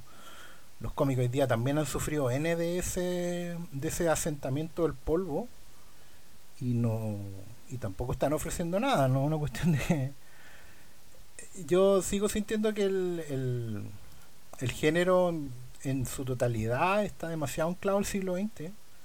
Siento que no está ofreciendo nada para el siglo actual y particularmente en la, en la película que vi ahora me, me resalta mucho esas impresiones. Así que eso. Por ahora. Ya, le, entramos entonces, porque yo, yo acá... No, es que, ¿sabéis qué? Yo, yo concuerdo harto con, con lo que dice Salas, pero a diferencia de él, yo no lo veo necesariamente como... O sea, sí, entiendo por qué es negativa la visión de alguna manera yo también siento que este es un es un momento definitivo. O sea, lo que pasa no es porque la, Liga de la Justicia esto debió haber sido una película de tres horas estrenada en el cine el 2017. Y probablemente la conversación se hubiese terminado ahí. Porque le hubiese ido como le iba a ir. Eh, y probablemente el universo ese no iba a tener nada más para ofrecer. Y ahí, y ahí estábamos. Acá tiene que ver con el proceso. Esto no es un. Esto es el primer corte que presenta Snyder. Eh, y que tendría que haber sido revisado. Esto es, esto es un corte que tiene dobles presentaciones para los personajes. Yo, yo creo que hay una, utilidad para ello, pero, pero pudo haberse revisado, pudo haberse acotado. Eh, los tres epílogos son innecesarios, son setups para otras películas. Eh, incluso el agregado pasa lo mismo. Eh, lo de la música pudo haber estado mucho mejor trabajado si en ese tiempo se hubiese quedado Zimmer con John Kexel, con Tom Holkenborg ahora. Y varios etcétera. Yo, acá tengo varios etcétera. Pero eso no pasó. Que, que es el gran punto acá. O sea, eso no pasó. Pasó Warner. Eh, y ocurrió un fenómeno distinto. O sea, durante tres años tuvimos una supremacía absoluta de un tipo de industria. Absoluta, o sea, aplastante de un tipo de industria. Eh, que no corre riesgos, a pesar de tener la cuenta de crédito más impresionante de la historia. Yo no creo que exista una franquicia que pueda plantarse en la pantalla y hacer lo que quiera y su gente lo va a seguir con los mismos números. No existe. Yo no creo que haya habido en la historia nada como esto porque Star Wars demostró que no podía hacerlo. El MCU sí puede hacerlo y no lo hace. ¿Por qué? Porque jugar sobre seguro y acá empieza este entrelazado tan extraño y tan y que tanta enjundia da que es la industria creativa. Mientras unos miden la industria y el resultado y la taquilla y el éxito y el, y, el éxito aplastante de la competencia, eh, en los otros lados hay un intento de un intento de un planteamiento creativo. Eso ocurrió hace tres años. Hace tres años y medio eso se debió haber resuelto. Y no se resolvió en ese momento. Y crece el nicho desde otro lado y se plantea para terminar siendo lo que terminó siendo. Creo que podemos hablar mucho sobre lo que Snyder planteó. Eh, si tenía las herramientas para plantearlo. Eh, yo, yo en general, ustedes lo saben, lo hemos conversado varias veces, lo hemos planteado de, varios, desde varios aspectos. Yo tengo un problema serio con la idea del monolito, con la idea de que los personajes no puedan tener distintas iteraciones, distintas versiones, distintas perspectivas. Pero en lo que dice Salas a propósito de que llega un momento acá en donde ya te hartó, en mi caso yo siento que el momento ocurre porque yo creo que de aquí no hay, no hay mucho más. O sea, a menos que Marvel en realidad se ponga las pilas y haga, corra realmente los riesgos que corrió en, en cuatro episodios de WandaVision para terminar siendo exactamente lo mismo, pero plantearse cosas. Porque son los únicos que pueden. Acá no se puede. O sea, de hecho es peor, porque acá nadie puede... Muchetti no puede hacer algo nuevo. ¿Por qué no puede hacer algo nuevo Muchetti? Porque aunque Muchetti haga algo nuevo, si no es Snyder, los seguidores del DCIU de Snyder no lo van a bancar. Acá los únicos que pueden hacerlo son gente, son gente como James Wan, que va a tener un exitazo en el cine porque ya hizo 1100 millones con Aquaman, que una película costosísima, que tampoco era corta, que no sé si en realidad alguien se acuerda de qué se iba, como que son películas que fueron, se procesaron, se vendieron y pasaron, pero son mejores narradores para la industria. Pero en esta, yo siento que se terminó, es como un punto final a un planteamiento. Y en eso yo concuerdo con Oscar, como que llegamos a un lugar, en mi caso lo veo de manera medianamente más positiva, llegamos a un lugar en donde de aquí en adelante todo es cuesta abajo. Y esa parte me va a costar más a mí por lo menos. Oye, pero ¿para poco- dónde se fue esta conversación? Esta conversación es como el epílogo. el epílogo de Justice League. Llegamos a un peladero y están los. De los- alguna manera lo los es, buenos po. dementes conversando.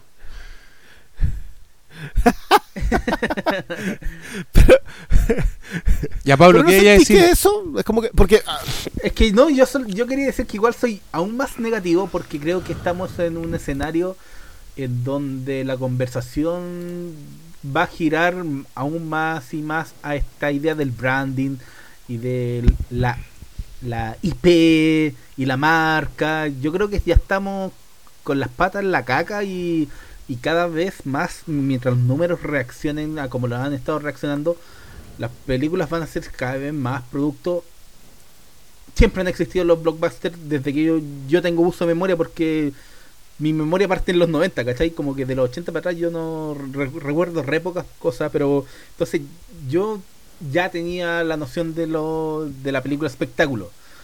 Pero inclusive una película como El Día de la Independencia tenía una visión de autor que, que ahora no sé si le darían la luz verde así como hacía ese tipo de películas, ¿cachai?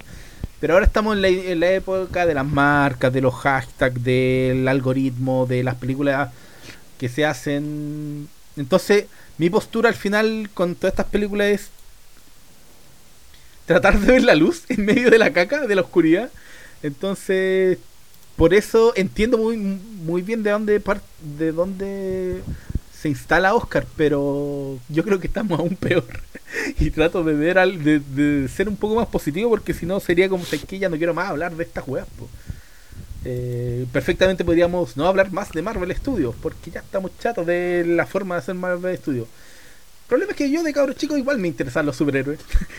Atrás no sé si se alcanza a notar ustedes, pero hay cómics, ¿cachai? Y, y siempre voy a estar enganchado esta wea, aunque sepa que que sea malo, voy a verla, ¿cachai? Entonces, eh, al instalarse con una película como La Liga de la Justicia, yo trato de ser más, no sé si optimista, pero trato de, de verlo desde dónde surgió y qué es lo que trata de pro proponer. Y yo, por eso, cuando hicimos las primeras impresiones, dije, estoy satisfecho porque, eh, por un lado, mis, mayores cuestionamientos igual eran más cinematográficos con lo que podía hacer. Yo tenía muchas dudas sobre si la narrativa de Snyder iba a poder resultar, aunque sabía que él tenía la carta blanca y ya no le iba a pasar como la versión de cine de Batman v Superman donde iba a estar el plan del ex Luthor. Aquí sí iba a entender todo porque eran mal que mal cuatro horas, pero igual tenía algunas aprehensiones cinematográficas de, en términos narrativos de cómo iba a ser el manejo.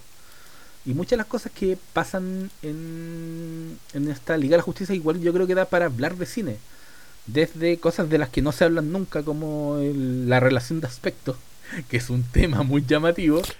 eh, hasta... Pero, pero ¿por qué llamativo ese tema, loco? Yo, yo de verdad que eso es algo que Porque me superó. Es algo llamativo que Como que la- de, todas las la conversaciones.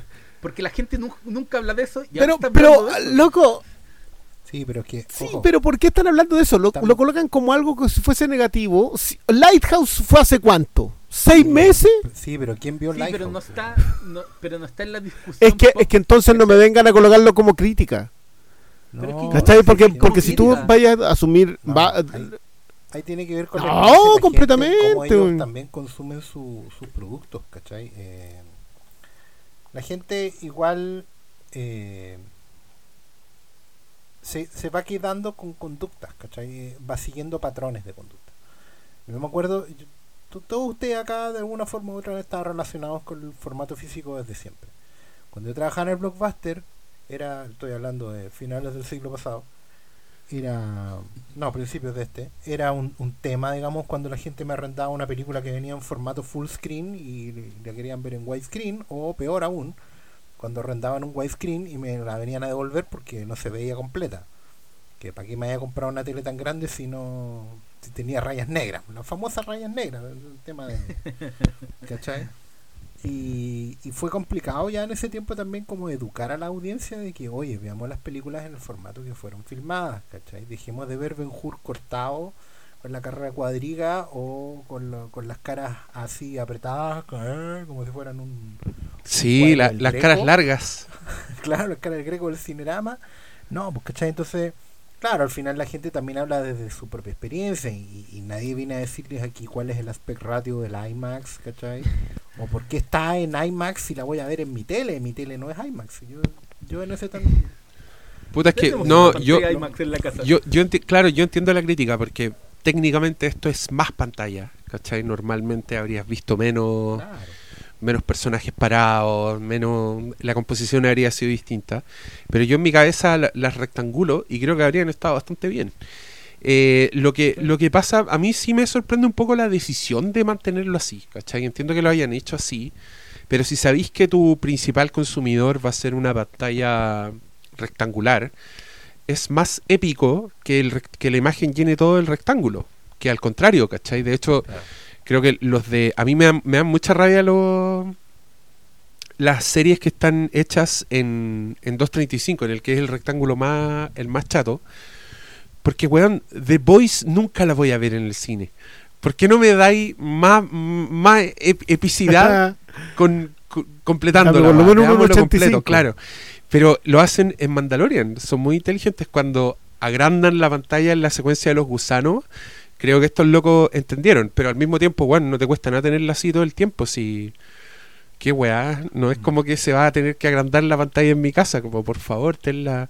En fin, lo, yo está bien, a todos, les, a todos nos gusta el 235, todos crecimos viendo esas películas, a todos nos gusta John Carpenter, a todos nos gusta Sergio Leone, a todos nos gustan todas esas weas, todos esos rectángulos hermosos, pero ya, pues, estamos en la tele nomás. Sí, yo, yo, yo al final sentí que eso fue más un nolanismo que otra cosa, así como... No, yo efectivamente ¿sabéis lo soy, soy autor y mantengo mi aspect ratio porque es mi visión. Y bueno, el otro le dijeron, da lo mismo, ¿cachai? Pero... Es que que- pero Yo creo que estaban pensando en es- Instagram.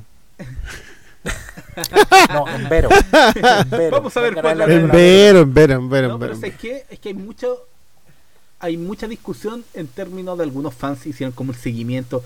¿Qué fue lo que dijo en 2017? No, que se filmó en dos. Hay mucho de cuándo en realidad decidió hacerlo. Pero al final yo veo esta película, entiendo desde dónde nace la inquietud de Zack Snyder como realizador. Entiendo por qué son cuatro horas, porque este ah, supongamos que ya no va a hacer nada más. Obviamente va a querer meterte todo lo que él no habría tenido la posibilidad de hacerlo para el cine. Eh, Me, me gusta el supongamos, ¿ah? porque asume el hecho de que ya ya puede pasar cualquier weá. ¿no? Sí, pues yo ya. Mira, a mí me pasó algo similar cuando eh, salió la película de Lego. Yo sí me acuerdo y decía: Esta película va a ser una mierda. Un, co- un concepto idiota. ¿Cómo hacer una película? La vi y dije ahí, dije: ¿sabes qué? Pueden hacer una película de Tetris. Nunca más voy a decir: Esta película va a ser una mierda. En este sentido, yo digo: Supongamos que.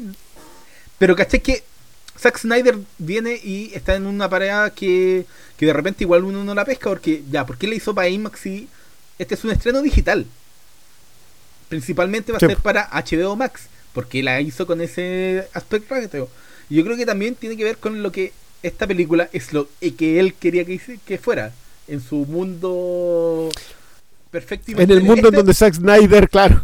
en donde No, la estrenó en el cine. Él, si él, él lo hubiera estrenado en el cine, sin decisión del estudio, sin ejecutivos diciéndolo, él lo hubiera hecho de 4 horas, con aspect ratio de IMAX, eh, con la escena final, aunque no tu- le hubieran dicho no, no la metáis porque no va a haber secuela. No, él igual lo hubiera hecho, ¿cachai? Yo me pongo más de en ese punto. Yo hay muchas cosas que no comparto. Yo no comparto la weá del, Puta, es que. Creo es que yo- yo no- se yo- pierde si va a ser un estreno de HBO Max. Pero entiendo que también el one hizo lo que quiso y me pongo como en esa, en Es esa que- parada de entender es que, que esa, esa es la weá, esa es la weá. Es como saber apreciar esa weá, porque loco, ir en pandemia a filmar una secuencia culiada de una película que no existe, es, es decir, yo hago la weá que quiero, ¿cachai? Y también es, yo creo que es como con su qué, porque yo creo que lo peor que podía hacer cuando un cabro chico te wea, te wea, te wea, es darle la weá por la que te está weando. Porque ese cabro chico no te va a dejar de wear nunca más. Nunca. Y eso es exactamente lo que hizo Warner con todos los weones del release de Snyder Cut. No, y, además, ojo que igual aquí tú abres una posibilidad. Porque veamos el contexto, mira. Efectivamente esto se estrena así porque es pandemia y porque el, streaming necesita un espaldarazo de suscriptores, etcétera, etcétera. Y, y todo esto. Y, y tú sabes que este producto al fin y al cabo va a estar en el streaming en el futuro y tú vas a poder suscribirte al, al, al, al HBO Max. El punto es que no se nos tiene que olvidar que igual la película no es de Zack Snyder. Esto sigue siendo un producto de Warner. Y así como Mm. hoy día se supo que allá hay fecha para Tenet en, en, en HBO Max, que probablemente, paréntesis, probablemente sea la fecha que siempre ha habido. Eh, lo que pasa es que era un estreno del 2020 en sala, pues, Nolan insistió en que fuera en sala y, y bueno, le pasó lo que le pasó, también no es tanto culpa de él. Am, pero uno sabe que Nolan ya está di- medio divorciado de Warner. Que Villeneuve también está en pie de guerra porque está viendo que le van a hacer lo mismo.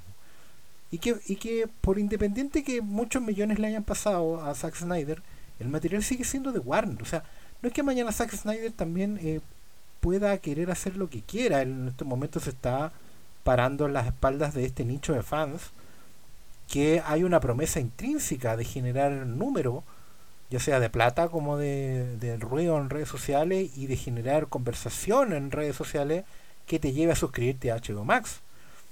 ¿ya? Pero también eh, la, la película es de Warner y si Warner mañana quiere hacer lo que quiere con ella, lo puede hacer. Si quiere sacar una versión de cine, si quiere sacarla... Eh, No, yo, yo lo de la versión de cine yo lo doy por hecho. Sí, y yo creo que Zack Snyder de una forma u otra sabe que este puede ser, no, no su canto de sirena en, en la cuestión, porque también uno siempre puede conversar, además que el tipo es un productor. Eso no, eso no hay que olvidarse también. eh, Él, ellos, él y su señora tienen una productora que es la cual la presta los servicios a Warner para hacer estas películas. Y hoy en día los estudios casi ninguno hace películas per se. Casi todos contratan o, o se ven obligados a contratar al fin y al cabo a compañías productoras que son de los realizadores. Porque también los realizadores es la única forma que puedan ganar buenas lucas. No con un sueldo fijo. Eso es bueno que los auditores lo sepan. eh. No es que por ejemplo, Zack Snyder renunció al sueldo que ganaría por Liga de la Justicia. Sí, pues, porque va, va como productor, que es otra cosa. Y si, el, y si el fenómeno es grande, ganas en grande. Eso lo inventó George Lucas hace 40 años. ¿Cachai? Pero, Pero, ese no renunció a los derechos de marketing, Sí. los productos eran Sí, de él. Pero él sabe también, por ejemplo, que esta puede ser la última opción que él tenga de meterle mano a este material. Sí, pero, pero ojo con, con lo de, con lo de Snyder, ¿eh? porque... Sí, pero, no, a ver. Yo creo que acá hay farras. La, la única farra fue la de Warner en el 2017. O sea, Warner jamás debió haber... Le debió haber dicho, ya sabéis que perfecto, entiendo que te retirís, pero agarremos este corte cuatro horas, que no era de cuatro horas en ese tiempo, ¿ah? era un corte de tres horas 40. 2 horas 40, 2 horas 30. Claro, ya- ya- apretémoslo un poquito, saquémosle las ideas que nosotros consideramos que son demasiado conflictivas. Acá está una idea que no está en la película, eh, que es el de Bruce Wayne con Louis Lane, y coloquémosla en el cine. O sea, nos comimos esto, nos comimos tu visión, Warner puso las lucas, perfecto, nos comimos tu visión. No resultó. Batman v Superman fue un fracaso para nuestros números, para nuestro estándar, fue un fracaso. Nos pegaron en la crítica, la mitad de los fans nos odia. Pero terminemos. Terminemos. El 2017 terminemos, estrenemos en el cine, se acabó. Si esto hubiese sido estrenado el 2017 en cine, comprimido, yo, yo en esto voy a estar bien, bien de acuerdo con cualquiera que me diga que esta película es excesiva. La diferencia es que yo no necesariamente la veo como algo malo. Porque eh, yo sé que esta película es una locura. O sea, bajo cualquier estándar, no es solamente un tema de extensión. Es una locura que hasta Batman afeitándose está en cámara lenta. Es una locura tirarte tanta cosa encima y es una locura entregarte tantas escenas cuya disposición es emotiva. En mi caso, yo sí creo que están bien fundadas en la construcción de la película. Creo que las secuencias de Cyborg están bien fundadas para que sean emotivas. Creo que las secuencias de Flash están bien fundadas para que sean emotivas. Todo eso es demasiado en la pantalla. Yo lo agradezco. Entiendo el que me dice es mucho, es excesivo. Pero yo no estoy seguro de si eso no tiene un valor en sí mismo. Yo creo que tiene un valor en sí mismo el desparpajo, la desfachatez, tirarle todo encima, echáis todo en la mesa y decir, ¿sabes qué? Estas son historias de gente agarrándose a cachuchazos en el espacio, eh, de gente que se disfraza y se pone capas para salir a combatir el crimen. Que hayan sido esas historias siempre, siempre en los cómics, no significa que no se pueda decir algo más con ellas. Nos lo han demostrado en los cómics y siento yo que es lo que Snyder se plantea para que quede en la pantalla. Nos corresponderá a nosotros con los años. Yo, yo honestamente creo que estamos encima, algunos más eufóricos que otros, otros más indignados que unos, como para hacer ese análisis. A Batman v Superman le ha tomado cinco años. Cinco años y seguimos hablando de esa película de si hizo algo bien o mal. Con Man of Steel nos hemos tomado todavía más tiempo, pero yo creo que todavía estamos en una extraña incoincidencia. O sea, como que la película tiene tonteras, pero no sabemos si, la si lo malo que tiene es el planteamiento o la ejecución. Todavía estamos en esa conversación. Yo en lo personal, y esto yo sé que, en, que puede aquí que alguno tenga más coincidencias que otros con yo en lo personal creo que si esto es lo que nos da la industria, esto, la conversación, es una mejor industria que aquella que nos da dos horas con las cabritas y el olvido para después. Entonces, te dan hashtags. Hoy día que estamos hablando. Sí. Sí, también da hashtags. Pero, te dan gestos para saludar. Pero eso es para mí, ¿cachai? Claro. Pero nada más, Claro, te, te dan. Sí. Uy, esa, esa dolió. Pero, pero estamos, estamos muy acostumbrados también a lo mediocre de. Mmm, esto me, me entretuvo las dos horas. Yo siempre voy a preferir que, la, que nos dé para conversar, no sé. Eh, un podcast Sí, pero, pero en este caso, pero en este, en este caso es excesivo. Claro, pero en este caso es excesivo. O sea, convengamos en esto. Llevamos cinco años hablando de Batman Superman y todavía no hay gente que hay gente que no entiende por qué comiqueros que han seguido los personajes durante tantos años se pueden bancar esta versión de los personajes. Sí, ¿sabéis por qué? Yo creo que también. Cinco años, güey. Porque, por un lado, eh, estas películas de Zack Snyder tuvieron la particularidad de lo que no hay en la vereda del frente, que Man of Steel fue el 2012, después la otra siguió el 2016, la otra iba a salir un año después, pero pasó todo lo que pasó, entonces eh, ha sido el mismo autor metido con esta marca, en la otra es como, llega uno, se va, llega otro, se va, entonces esto ha sido tan unificado que ha permitido que la discusión también eh, no se No, si en el otro lado. No, no, no, perdona. Yo creo que en el otro lado está todavía más unificado.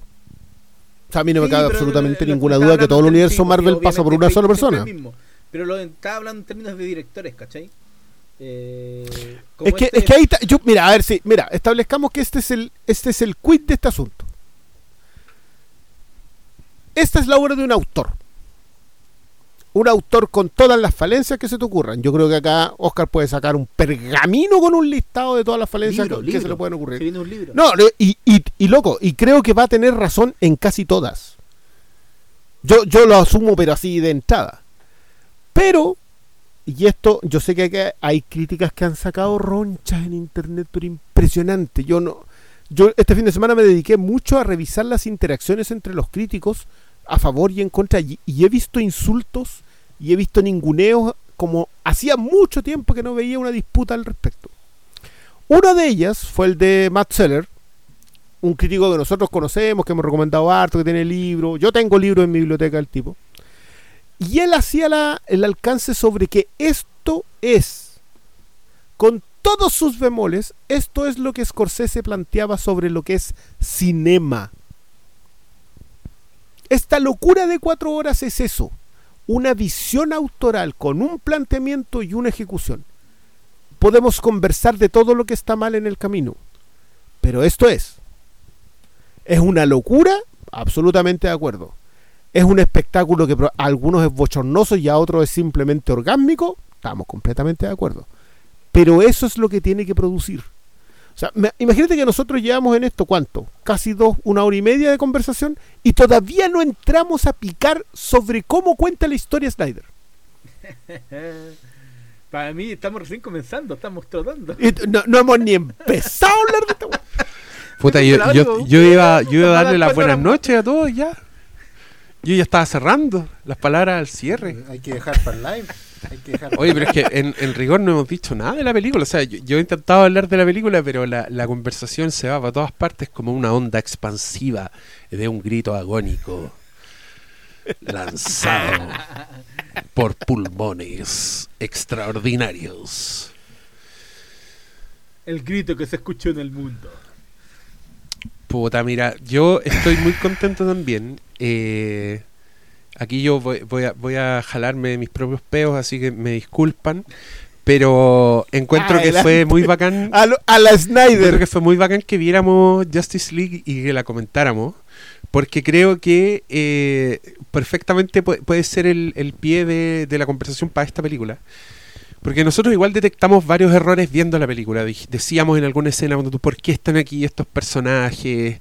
¿qué importa? Eh, criticamos lo genérico que era un personaje, el villano, ¿cachai? Dijimos, mira, el weón genérico, weón penca, todo da lo mismo, ¿cachai? Eh, y, una weá que a mí me gusta del Snyder Cut es que creo que eh, va arreglando todas las weas. Como que te va diciendo, ah, ahora sí tiene sentido. Se toma, te toma una escenita donde tú decís, ah, pero esto es más interesante. Ya, démosle, ¿cachai? A mí me gustó mucho, el espectáculo a mí me gustó mucho. Creo que el momento en que en mi cabeza yo decidí que esta película era tan excesiva, demente, rara, me dio risa porque Farachi, que fue uno de los uno de los críticos que entró a odiar esta película, que el bueno hizo un live tweet así súper ofensivo, que se estaba burlando y que yo, en mi opinión no estaba entendiendo nada. Pero, mm, eh, puta, ¿qué es lo que estaba diciendo? ¿Por qué nombré a Farachi antes? Se fue la onda. Espérate, voy a volver. Porque está por lo rara, por lo Ah, rara. ya. Farachi dijo que era una película súper rara y yo me acordé, cachen de la weá que me acordé. Me acordé del intercambio en, en Donnie Darko. Cuando esa niña preciosa le dice a Donnie Darko, eres raro. Y Donnie Darko le dice, perdón. Y ella le dice, lo dije como un cumplido. ¿Cachai?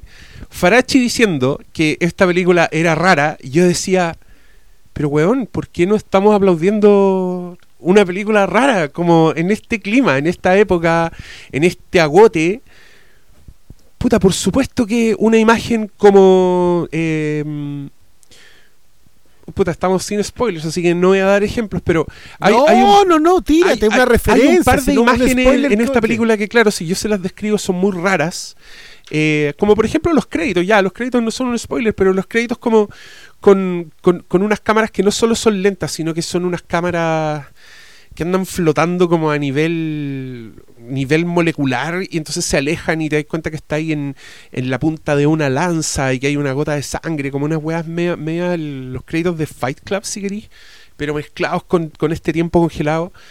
Y lo que estáis viendo es la muerte de Superman de la película anterior y estáis viendo como ondas expansivas de sus gritos. Puta, yo, estaba encontrando que era una rareza de entrada, sí, definitivamente sí. Esta es una escena rara que yo no, no, no esperaría ver. Trágica, dolorosa, sangrienta, el momento de la muerte y como con un diseño sonoro que igual es, inquietante, pero que al mismo tiempo es épico y que te está diciendo, weón, eh, nunca se te olvide que todos estos weones son dioses, ¿cachai? Y creo que esa es una parada que tiene Zack Snyder que es muy consistente en su obra y que creo finalmente que es porque Warner le dio las riendas del cielo. Si esta weá. eh, Warner confió en este weón, le puso todas sus fichas desde el principio, con todas las weas, con todos los reparos de Man of Steel, les, le metió más. Después estrenaron esa weá, estrenaron el Ultimate Cut y después le dieron la Liga de Justicia. Yo no sé qué chimuchina hay por ahí. No sé si cambió un ejecutivo de Warner o alguna weá pasó, algún, algún presupuesto llegó a la persona equivocada que de pronto dijeron, ¿sabéis qué? No, weón, ya te dimos suficiente. Mira lo que están haciendo estos weones, eh, la están rompiendo y nosotros demorándonos como los weones más de dos años en estrenar las películas, weón, y estos locos de acá. No, ya, partiste, ya, saca esa weá, saca, esa- saca la lluvia, saca, saca los garabatos, saca la sangre. Y, y ahí yo creo que ya pasó lo que pasó. Pero a mí esa weá me gusta. Eh, insisto, falible y todo. Eh, creo que Batman vs. Superman tiene puta de las weas más imbéciles que podáis encontrar en una película. Tiene unas torpezas así gigantescas, weón. No tiene idea de ritmo esa película. Eh, weón, lo que queráis. Pero también tiene unas imágenes que no se te olvidan más. También tiene una, una, uno, una situación. Yo creo que un, una actitud. Me gusta la actitud Snyder en sus películas. Creo que es lo que, lo que el weón ha perfeccionado en todo este tiempo. Y creo que el matrimonio de ese weón con estos personajes, con Superman, con la Mujer Maravilla, con los weones grosos, con Batman, puta, a mí me gusta mucho ese matrimonio. Creo que pueden salir weas muy pulentas y estoy feliz, ponte tú, que es una wea que me di cuenta fue uno de, los de los placeres que me quitó la Justice League de Joss Whedon, pero era el, el, el ir viendo qué hacía Zack Snyder con este abanico de personajes, ¿cachai? Porque Zack Snyder es un weón que ha demostrado que cuando quiere hacer cool al Doctor Manhattan, el weón te deja con la boca abierta. Si el weón quiere hacer cool, weón, a ese fome culeado del, del hombre búho, también la raja, las medias escenas de acción, el weón sabe, sabe poner la cámara, sabe hacer weas así que, que puta, seducen el ojo, ¿cachai? En la, en la forma más primitiva imaginable. Entonces, ver lo que ese weón con ese ojo, con esa actitud, hacía con Flash, Hacía con la Mujer Maravilla, hacía con el otro weón, hacía con Batman especialmente. Y, y con Superman, que eh, lamentablemente para todos los fans del Superman bonachón y buena onda de, de, Christopher Reeve, Zack Snyder no está ni ahí con esa weá. Zack Snyder quiere hacer al Superman malote. Quiere este, este Superman no desfrunce su ceño. Incluso cuando es buena onda está ahí con, con una parada que en cualquier momento se vuelve amenazante porque ese es el mono que le gusta a este weón. ¿Y sabéis qué? Vos dale, me encanta esa weá. Puedo ver ese Superman, puedo eh, disfrutar este Superman, que además creo está muy bien actuado, está muy bien ejecutado. Eh, independiente de que puta la weá no sea el Superman que vos querís, ¿cachai? O no sea el Superman que crítico A quiere, o, o no sea mi Superman, si también esa es una weá. Eh, creo que todos los que nos entusiasma de alguna forma la figura de Superman es porque en algún minuto de nuestras vidas entró un Superman así que dijimos, oh, me gusta Superman. Y, y claro, también es malo si estáis como esperando esa weá, sobre todo si vais a Zack Snyder, que es un weón que está ahí haciendo monos culiados a toda zorra, eh, con death metal, no sé, weón. Sus influencias son.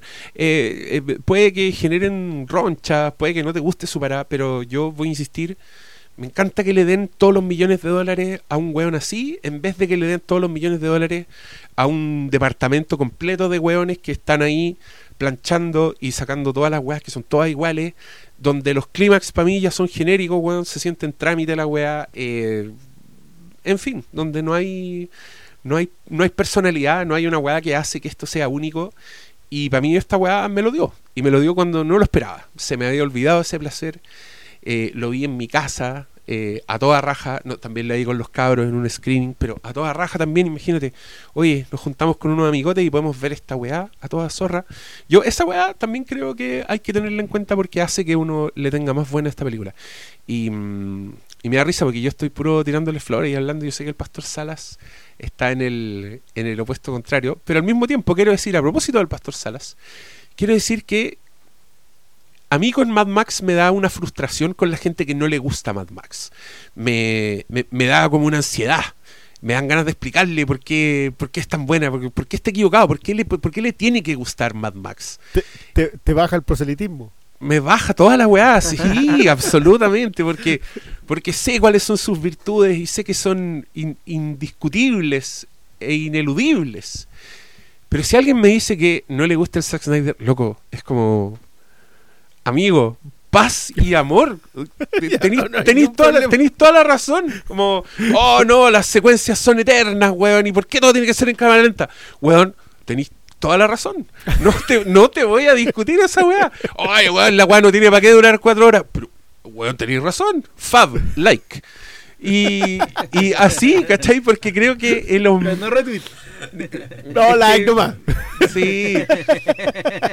Pero claro, si me decís. No, pues, pero es que ahí también hay. Cuando me decís, por ejemplo, oye, que Ese mismo weón que estaba haciendo un live tweet dijo: Oye, qué mala la música de Enya que le ponen a la, a la Amazonas. Y yo dije: Esa weá no es una descripción correcta de ese tipo de música. No suena como Enya. Enya no es así, es toda otra weá. Lisa Gerard, si queréis, pero Enya nada que ver, pues weón. Entonces, a, ese weón no le, no le voy a poner like, tanto, pues, weón. Huele tanto a Lisa Gerard que me duele que no haya sido ella. Porque hay hasta una oh. secuencia, loco, hay una secuencia gladiador en, en la Justice League con, con, con, trigo. Está la secuencia del trigo. Y, y, suena Lisa Gerard de fondo y, y, y es en, en, un gender swap, o sea, es una mujer la que está ahí haciendo. Yo feliz, yo sé lo que estás. Es que esto es lo otro. Es que ahí tú caché que Luisa Gerard estaba en WhatsApp y le decía a Hans Zimmer: Oye, hay un tal Tom que me está llamando para un soundtrack. Y Hans, y Hans, le decía: No, no. No, no, te metáis ahí. Bueno, eh, Yo, yo, sé que esto es una polémica que ustedes no tienen ni idea porque son polémicas de banda sonora que nos importan a 17 weones y nadie más. Pero hubo una polémica bien fea a propósito de lo de Tom Holker con Hans Zimmer, que Hans Zimmer salió a hacer bolsa a un crítico de música de, película, que es un muy buen crítico, un tipo que, que tiene muy, buena, muy buenos acercamientos sobre la banda sonora, y él básicamente lo que hizo fue comentar en Facebook de que no creía, porque fue, esta película dura cuatro horas y tiene cuatro horas de banda sonora. A menos que sea la mejor película en la historia, no hay forma de que tenga cuatro horas de banda sonora. Y este flaco solamente comentó en Facebook creo que no creo que lo sea. Y lo salió a hacer bolsa Hans Zimmer. O sea, lo hizo bolsa en el comentario siguiente, así como Tom Holkenborg tiene en un día más creatividad que tuvo en todos tus escritos en tu historia. Así, una cuestión, pero que te lo encargo el golpe. Así que puede que Lisa Gerard, si lo, si lo, si le escribiera en el WhatsApp a este otro, el Hans Zimmer lo hubiese dicho así como, no, pues dale nomás, si este cabro, este cabro promete. Eh, pero nada, eso fue es una acotación porque eso no lo voy a contar en el live. para arruinarme el chiste, pues, weón. Para arruinarme el chiste. El alma de la puta fiesta. Neil deGrasse Tyson del podcast. Oye, yo, yo, yo estoy completamente de acuerdo contigo, pero yo por eso también nosotros lo, lo hemos comentado harto por interno porque hemos visto varias aproximaciones a esta película con las cuales estamos bien en desacuerdo pero de alguna manera como que no, no, yo no sé si no hay energía para pelear o simplemente ya no, no sé, yo, yo estoy como en otra parada desde el 16 de marzo cuando la vi y no esperé lo que vi. O sea, yo no me esperaba esta película. No, no, no, al contrario, es como el anti-Dewey. Onda, yo esperaba que me cerraran algo y me diste algo que me gustó más. Te cerraron el orto. Eh, pues, sí, fue, eso, básicamente. que para mí igual es una experiencia muy rara en términos de que hace poco vimos la otra, eh, la tenía súper fresca, nos topamos con esta película y yo no quedé rayando la papa, no salí como después del cine botando burbujas por Dark Knight o después de así queriendo robarme una Transantiago y, y irme al Valhalla después de Mad Max. No, yo quedé satisfecho porque era diferente la experiencia de ver esta weá de, que nunca nos había pasado, de estar viendo eh, a Zack Snyder tener una cohesión visual en toda su escena. Obviamente el loco es un virtuoso. Hay tomas de que son pero bellísimas. Y inevitablemente me tenía que recordar que hace muy pocos días estuvimos. Oh, está más gordo. Oh, está más. Está, rubio. La peluca roja. Oh, eh, eh, se nota mucho el, la pantalla verde. Oh, esto es refilmación por esto, ¿cachai? En cambio, aquí. Eh, sumarse a una experiencia. Eh, está pensada de antes, que no está no el refrito, también me dejó muy satisfecha por, por ese lado de teníamos tan tan fresca la experiencia del, de la versión de 2017 porque hicimos el, el otro podcast que tomarse con esto en donde constantemente estoy viendo qué sacaron qué, qué quedó. Habían cosas que yo decía esto, esto es obviamente bueno y no era de Snyder habían cosas que yo estaba segurísimo que eran de Whedon y no, eran de Snyder. O había cosas que yo sabía que eran de Snyder en el otro y iban a quedarse. Y se quedaron, ¿cachai? Entonces constantemente está codificando, decodificando, comparando eh, y reinterpretando cosas. Ah, y por esto fue lo que. Por esto estaba toda esta parte de la historia. Que aquí te la explicaban, ¿cachai? Entonces es muy difícil para mí separar la experiencia de lo que fue antes, lo que fue ahora, porque mi experiencia de ver esta película también dependió mucho de eso, de estar comparando lo que fue, de estar eh, tratando de comprender qué es lo que querían con toda la narrativa de algunas secuencias que ahora tenían sentido, entonces no la puedo tomar como una experiencia única de decir, mm, voy a ver esta película solo por lo que plantea por sí sola, porque para mí al menos es imposible llegar y decir, Mm. Puedo separar la experiencia. Para mí es muy yo difícil. esto, yo en esto soy súper de acuerdo con lo que dice Sala a propósito de que esta no es una película solamente. O sea, esto, hay, acá hay una experiencia extra. Yo, claro, yo la vi con ustedes el día martes. Y después yo la vi el jueves. voy a abrir esto entre comillas por primera vez. O sea, me senté, la empecé a ver. Estábamos con Chanchito, que no la había visto. Y empieza el otro proceso. O sea, empieza el proceso de de los grupos de WhatsApp, de los grupos de Twitter, de la gente compartiendo, de la gente saliendo como, como con, una idea de, loco, ¿qué fue esto? Yo no, no, sabía. Y yo me dediqué todo el fin de semana a revisar ese tipo de reacciones, en Instagram, en Twitter, ¿cachai? En los comentarios me llegó mucha gente por WhatsApp así como, pero ¿qué, qué onda? y, y primero, la, lo primero de esto la primera parte es por qué nos quitaron esto. Porque esto no fue el 2017. No hay ninguna. Creo yo que, que, que quizá es la, la conversación que va a ser más larga en esta cuestión. Es. No había ninguna razón para que exista la versión de Whedon. No existe ninguna razón. Tú mirando esta cuestión decís, pero ¿por qué la, la un poquito? No le poníais las otras. Pero no, ya, no, si yo entiendo que es el tema. Ayuda. Sí. Todos saben, o sea, está la historia de esa película se estrenó porque había el cambio de Warner que iba a pasar a AT&T al nuevo conglomerado. Necesitaban cobrar el bono y los ejecutivos querían que la película se estrenara para cumplir las metas. Entonces, Ese- esa es la- que, por claro, eso ese- hubo ese la película. punto y las peleas. y- pero, Pero- no, pero tiene que ver pero- con. Dale, Salas. Aclárale, ah, pero ese- esa historia, por ejemplo, nunca se le aclara a la gente. Y ahora eh, Snyder lo, lo incluyó como parte del, del fenómeno mismo. em, que tiene que ver con que por qué Snyder no podía estrenarla a fin de año.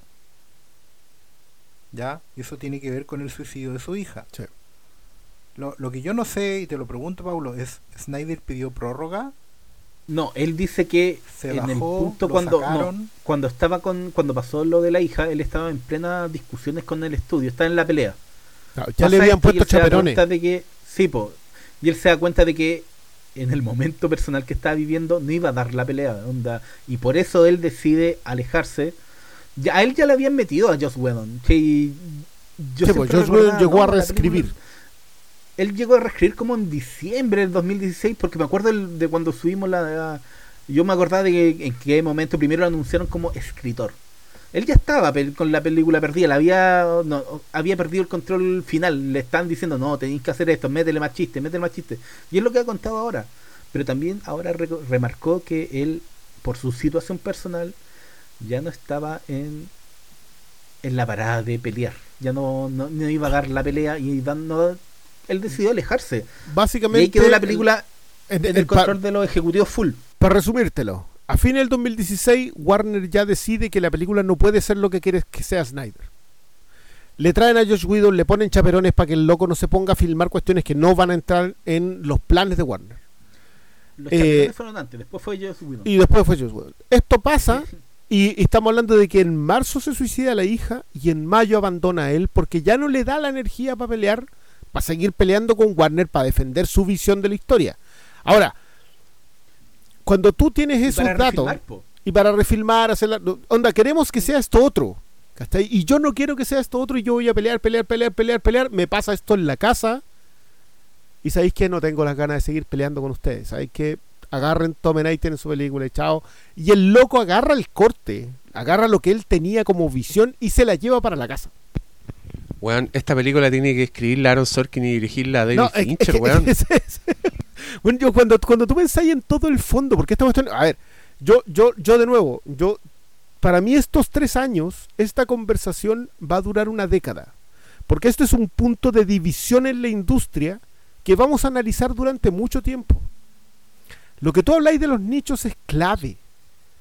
O sea, de ahora en adelante no existen, eh, no sé si no, de ahora en adelante tenemos que empezar a analizar cómo la industria se comporta en función de la gente que lo consume. La industria completa se ha segmentado a tal nivel por la minería de datos que hoy día se puede decir, ¿sabes qué?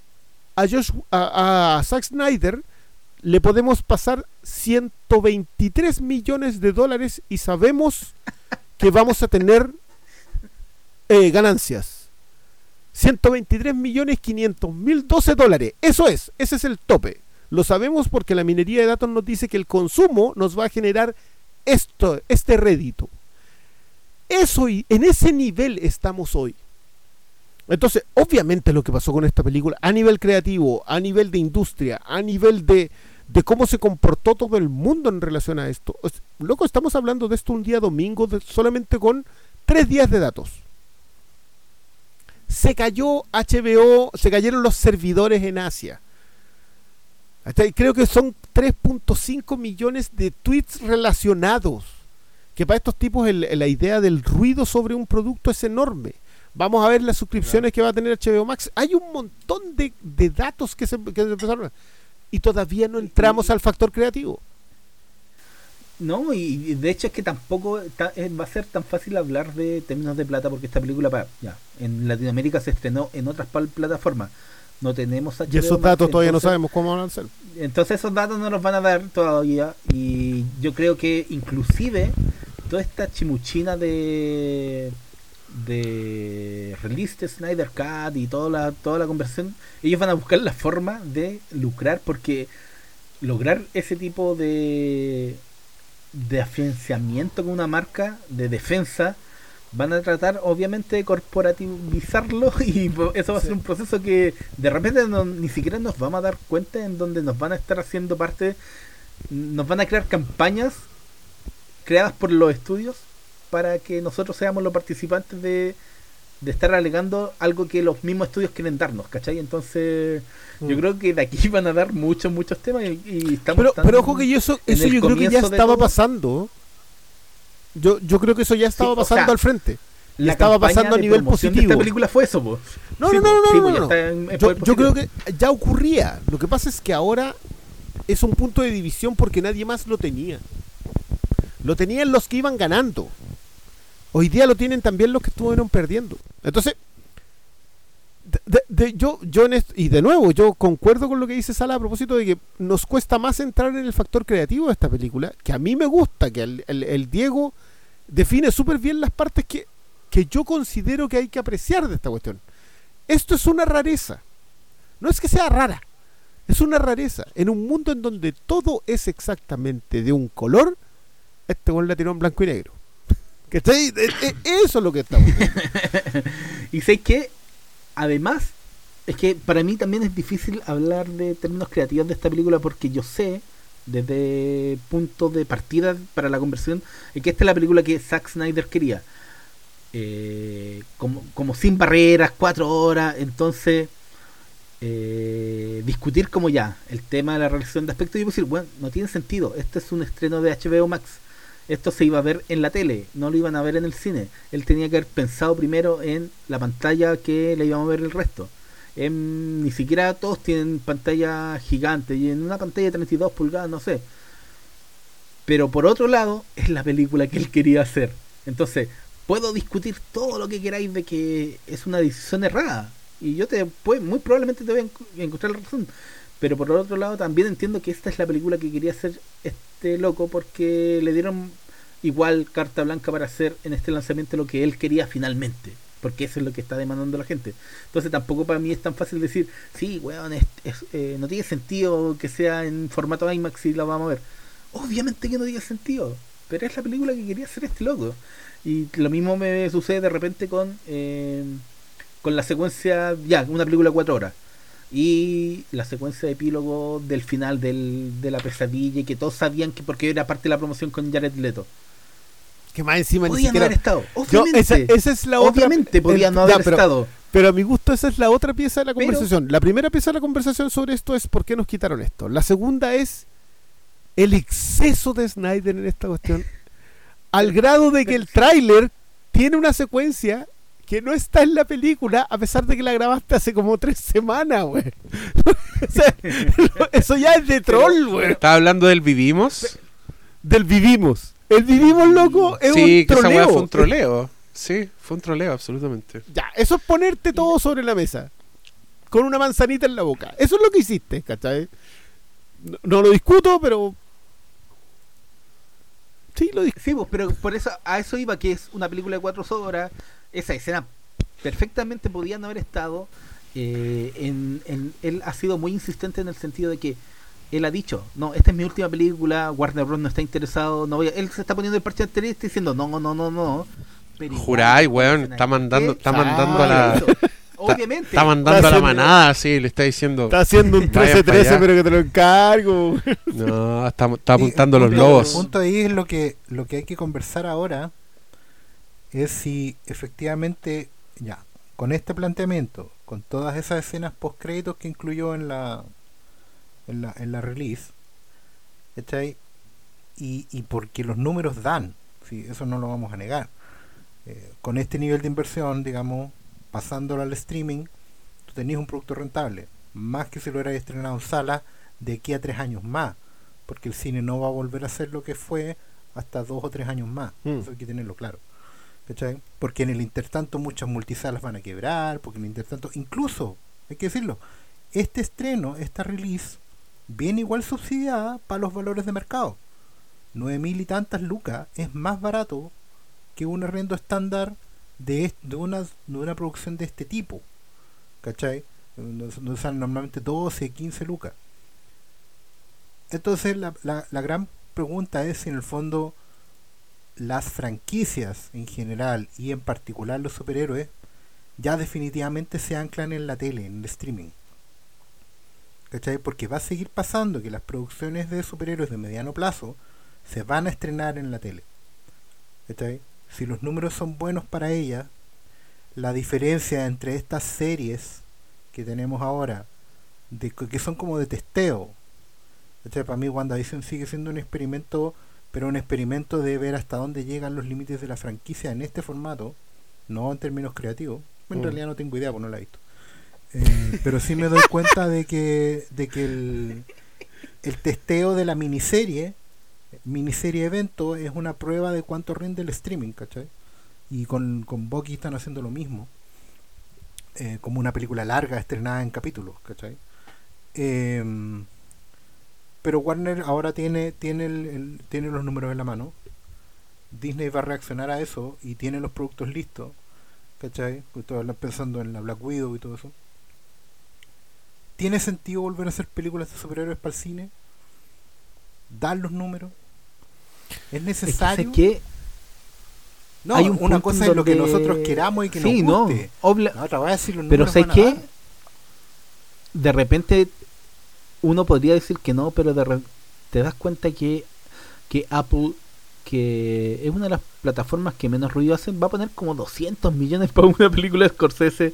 Después Ah, Netflix ya aseguró una película de los rusos por 200 millones de dólares. Y estas no son películas que se van a estrenar en cine. O sea, puede que ya es- Don Martin logre. Pero el- el- la plataforma esencial es, es web. Entonces, Claro. yo no sé. es- estamos en pleno proceso. Yo pero- pero puede mira, que yo- hasta sea yo voy poca a- plata. esa- Yo voy a recoger el testigo ahí porque yo creo que Netflix nos planteó ya esto hace un rato. O sea, una cosa es coleccionar IPs, coleccionar marcas, coleccionar franquicias. Porque para eso compraron eh, a Miller World, para eso fueron y compraron, eh, ¿cómo se llama la del de Henry Cavill? Eh, Witcher. O sea, hay- eso, eso es una cosa. Y la otra cosa es coleccionar miradas autorales. Porque colocar Irishman no es una película que te vaya a dar Lucas. Tampoco Mank. Tampoco Roma. Tampoco Marriage Story. Te van a dar prestigio si resultan. Pero si no resultan, si quedamos en eh, la película de Paul Giamatti con la... Ah, se me olvidó el nombre de la directora. Con Catherine Hahn Con la Catherine Hahn. ¿Pero cómo se llama la película? Con la misma Charlie Kaufman. se O, llama eh, Patty. pienso en terminar en cosas. Esas películas, las que no resultan y las que resultan, son una colección de miradas autorales. Entonces, ¿se puede hacer la mezcla? Tú puedes tener en la... ese sentido en ese sentido lo están haciendo porque recuerda que en el fondo aunque va a sonar horrible lo que voy a decir pero me hago responsable a Adam Sandler le dan el mismo trato autoral que Exacto. Martin Scorsese en Netflix. po, porque lo es. porque ellos claro están midiendo el, el algoritmo efectivamente no Sí, se mide únicamente en plata si la de- la cantidad de ruido que hace ¿cachai? Si ese, ese es el punto y es lo que viene a probar el Snyder Cut pero particularmente para el género de superhéroes si el a ver es verdad Scorsese ya no tiene no va a tener de nuevo salida mediática ruido si no estrena en streaming Silence fue el final de eso ¿cachai? para mí es su mejor película pero tengo súper claro de que no se supo la gente no sabe que existe la weá.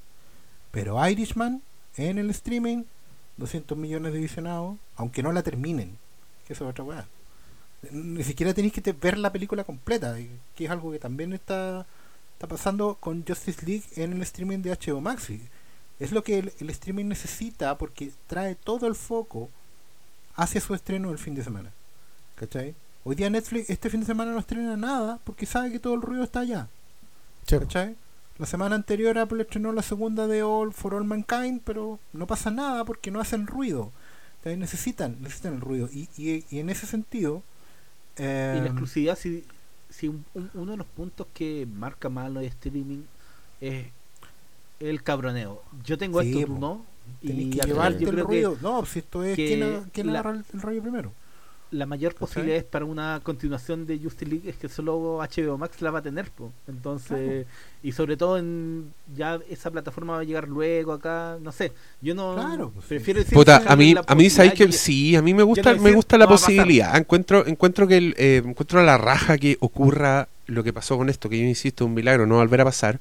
Pero puta, ¿qué sé yo los números que se le aparecen a estos juegos? ¿Qué pasa si HBO Max dice, ¿saben qué?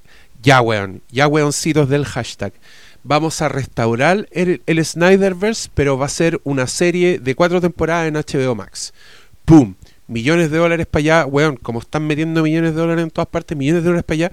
Y yo creo que si se anunciara esa weá, weón, quería la zorra que haría la zorra, porque es lo que le está funcionando al modelo, ¿cachai? Los hueones, si, si, cuando los locos estrenan en pantalla, ¿qué hacen? Necesitan tirarse cuatro estrenos grandes en el año porque eh, van a estar una semana con esos eh, 100 millones de dólares tu y parejo, el, el eh, tres meses después, ¡pum! Otro golpe de 100 millones de dólares tu y parejo, ya funciona la weá, le seguimos dando. Gastamos caleta de plata en el cine, gastamos caleta de plata en publicidad.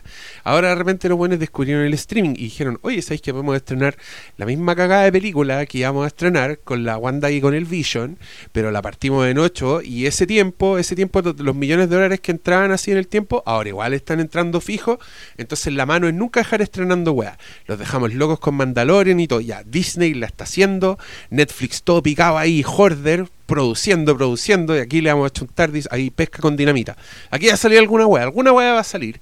Y HBO va a necesitar esa weá. Si HBO va a tener que entrar en esa misma, entonces. Eh, y, y, y, quién sabe qué weas pueden aparecer en otros lados. Si Prime tiene eh, The Voice, que es, eh, de superhéroes, que es, es, una facción, y, y, y, y, yo quiero empezar a salir weas parecidas en todas partes. Estoy esperando que venga una. viene, una, ¿o no? Viene una en. Que es como The Voice también, no? Que también es así, sangrienta y violenta. Y van a hacer una serie El Señor de los Anillos y, van, a, van a sacar en HBO como cuatro spin-offs de Game of Thrones. Claro, pero es que, yo creo que para allá va la mano.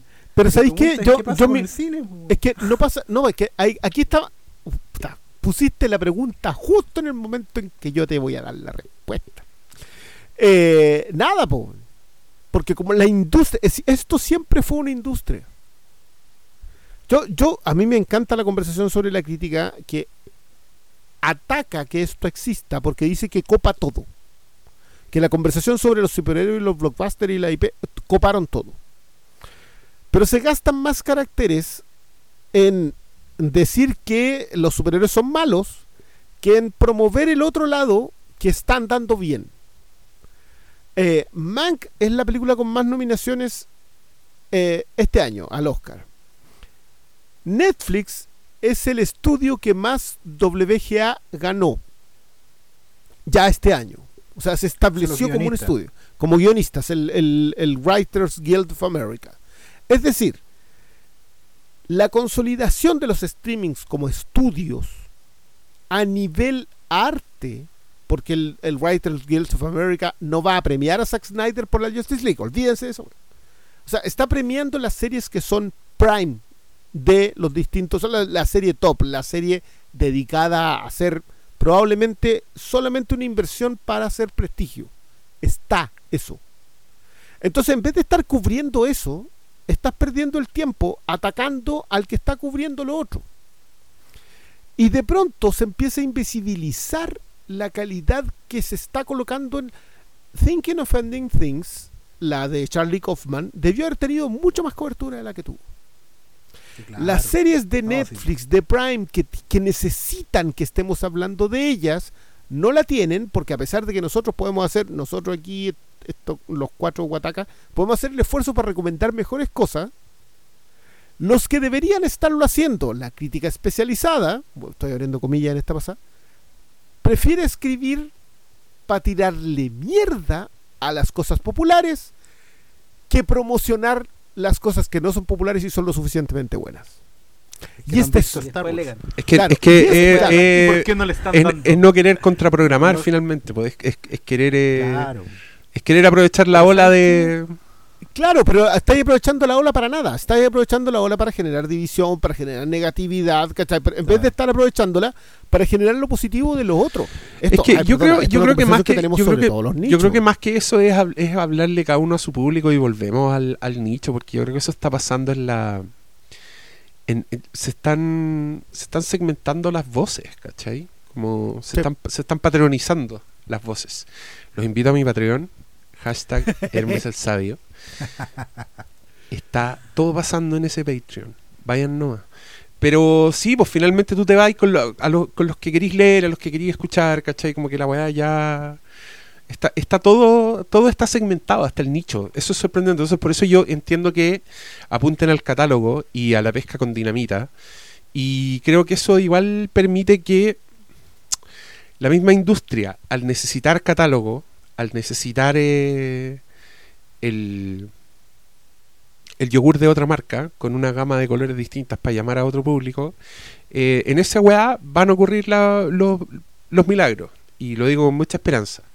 Que ocurran milagros, que aparezcan joyitas gracias a esta segmentación, que aparezcan weas de superiores que nunca habrían hecho gracias a que el Snyder Cut la rompió el año 2021. No. Eh, Sí.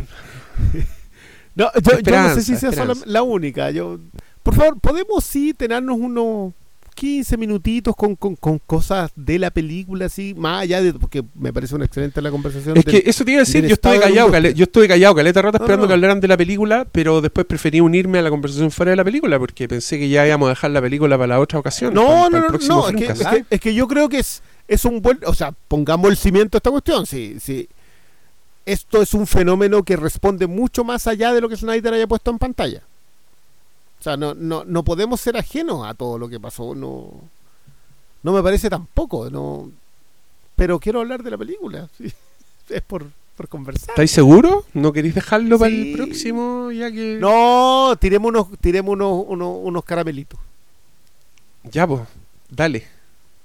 Que no le vamos a decir al pastor que se tire los, los caramelitos. No, no, es que, es que de hecho yo, yo quiero abrir esta pregunta en este sentido, porque eh, a mí hay cosas que no me gustaron de esta película. Voy a hablar de la música probablemente, también voy a hablar de, de ciertas secuencias que encuentro que podrían haberse aprovechado más, pero...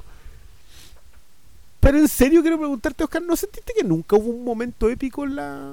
o algún momento emotivo? Oh. Es que el problema mío es ese. El problema es que toda la película es un momento épico. Por lo tanto, nada es épico. Y eso, lo que me molesta, es que responde a una estandarización de la fórmula. ¿Cachai?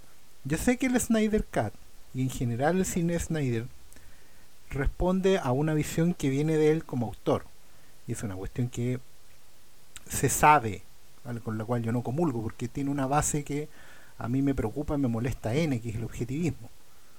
Y eso es una conversación más larga. Pero Oh, independiente Yo, de eso, yo, perdona, yo solo quiero dejar una cosita aquí que creo que lo vamos a conversar más largo, pero una cosita aquí. Este es el curioso caso de un randroide estableciendo como fórmula para el éxito el trabajo colectivo. Así Ah. que vamos a tener que conversar sobre el objetivismo en esta película. sí, pero ese, ese, ese, ese origen del trabajo colectivo viene dado eh, como una buena perspectiva objetivista en la redención de uno solo, No, en la inspiración de uno solo. que sigue siendo un individuo que hace el sacrificio por su propio bienestar. Claro, primero, pero, pero, pero no establece el propio bienestar. demás. No, pues porque el sacrificio, perdón, Sí, yo creo que yo esta, esta es una conversación que la van a perder a menos que se pongan, vayan a buscar lo que es el objetivismo y quién es Ayn Rand antes, antes de seguir en esta parte porque esto puede que sea un TTAT con, con salas. El sacrificio de Superman, el sacrificio de Superman, eh, como visión completa de Snyder, no es un sacrificio individual para los suyos. Es un acto de solidaridad a pesar de que él no tiene que hacerla porque él es un dios. No. no, el problema viene de Men of Steel. Perfecto, vamos, al, Superman, vamos al problema. el Superman, el Superman de Men of Steel, desde el origen, está puesto por encima del colectivo. Él tiene una formación de base que es moralmente superior y que lo lleva a actuar en beneficio del colectivo para poder mantener su propia integridad. Él viene seteado desde que lo lanzan en la nave como el weón que va a hacer lo que hace. Men of Steel nunca cambia. No tiene un viaje. Él no aprende nada.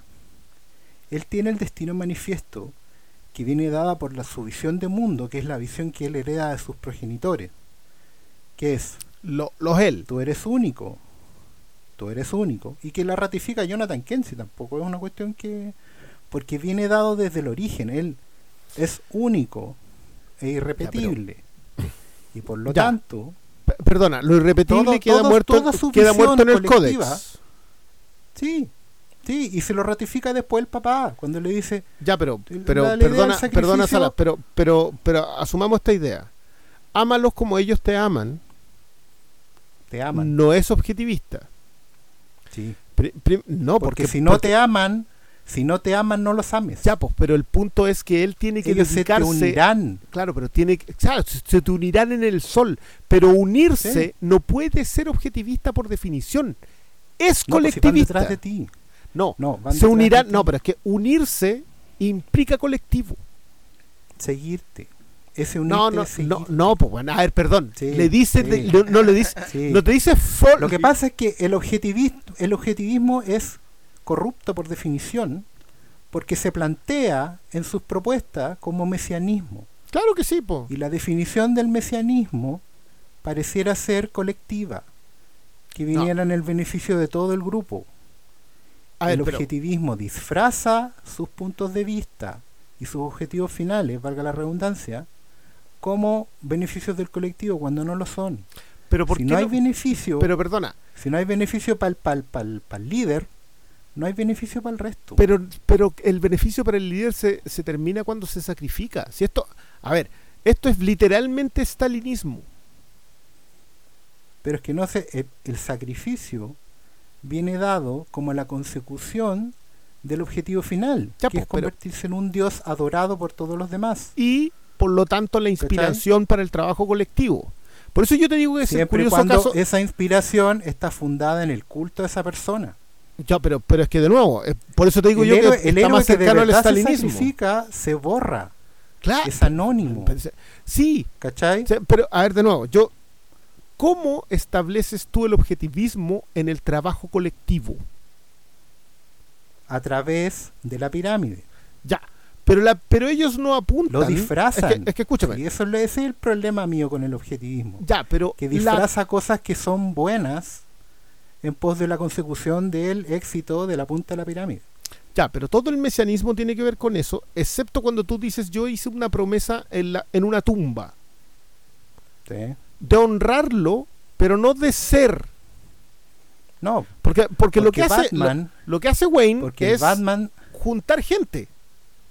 sí, para un porque el trabajo Batman colectivo. De Snyder, el Batman de Snyder es justamente el antiobjetivista, por eso Batman está roto. Batman bueno, está roto eso es una conversación no es el hombre íntegro que plantea el objetivismo. ¿Cachai? Pain Rand, este Batman, es justamente el hombre imperfecto. Y va a seguir siendo imperfecto porque en el tratamiento que se estaba proponiendo, este hombre iba a terminar sacrificándose. En realidad Ya, no iba a terminar eso- eso no lo hemos sacrificándose, visto iba a pantalla. terminar siendo pagando pagando su falta de integridad. ¿Cachai? De hecho, a mí me molesta acá la, la- la postura de Batman, hasta acá. Porque encuentro que Batman pierde todo lo que lo hace íntegro por la culpa. Y es una culpa que arrastra de las acciones de otro. Él cree estar inspirado, pero en realidad está buscando pagar la, la deuda.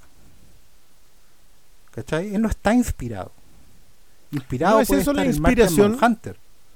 Pero, No, perdona, en ¿no es eso la está- inspiración? Él está obsesionado eternamente con la culpa y eso es algo Sí, que po. Batman tiene.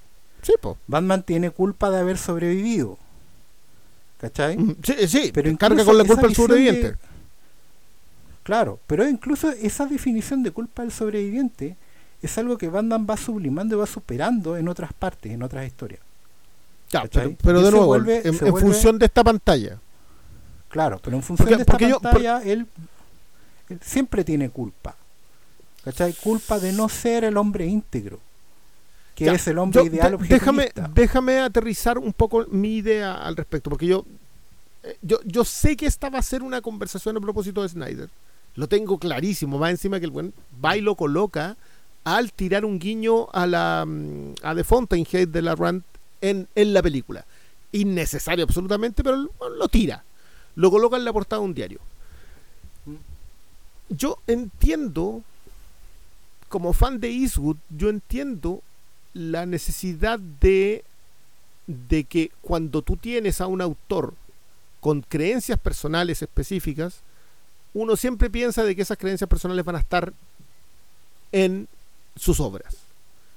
Eh, que un conservador y libertario haya hecho películas como Million Dollar Baby y Gran Torino, a mí me llama la atención por lo menos. Por lo menos creo que es necesario conversarlas. En este caso me pasa lo mismo, porque el planteamiento de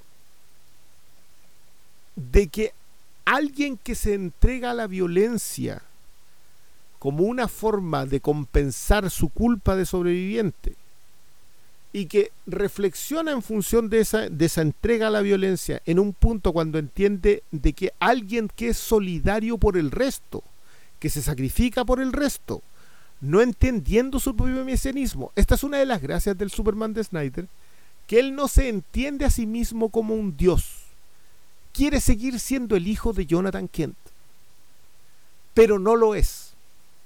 Y cuando tiene que asumir las responsabilidades de quien es, lo que tú defines como el destino manifiesto, cuando lo asume, es cuando se le vienen todos los problemas encima, porque liderar siempre va a ser difícil incluyendo cometer crímenes, en el caso de él, o lo que él considera crímenes.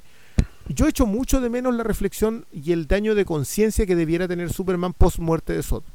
No, no te lo voy a discutir, creo que es la gran falencia de la visión que tiene de, de Superman Snyder.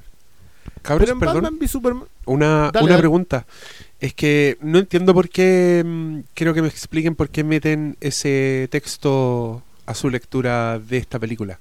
La referencia a la portada del diario, no, no la entendí, no sé de qué estáis hablando. La- ¿Pueden explicar la eso? referencia a la, portada, la, la referencia a la portada del diario, hay un diario que lanzan y que dice que se busca un nuevo arquitecto en el Banco de Manhattan. Eso es una referencia directa al inicio de una novela que de, que igual de, de Fountainhead, está- de Ayn Rand. Es más, es más largo Zack conversar. dijo que le iba a filmar. Claro, Sí, que Zack no, es que- hace rato con eso.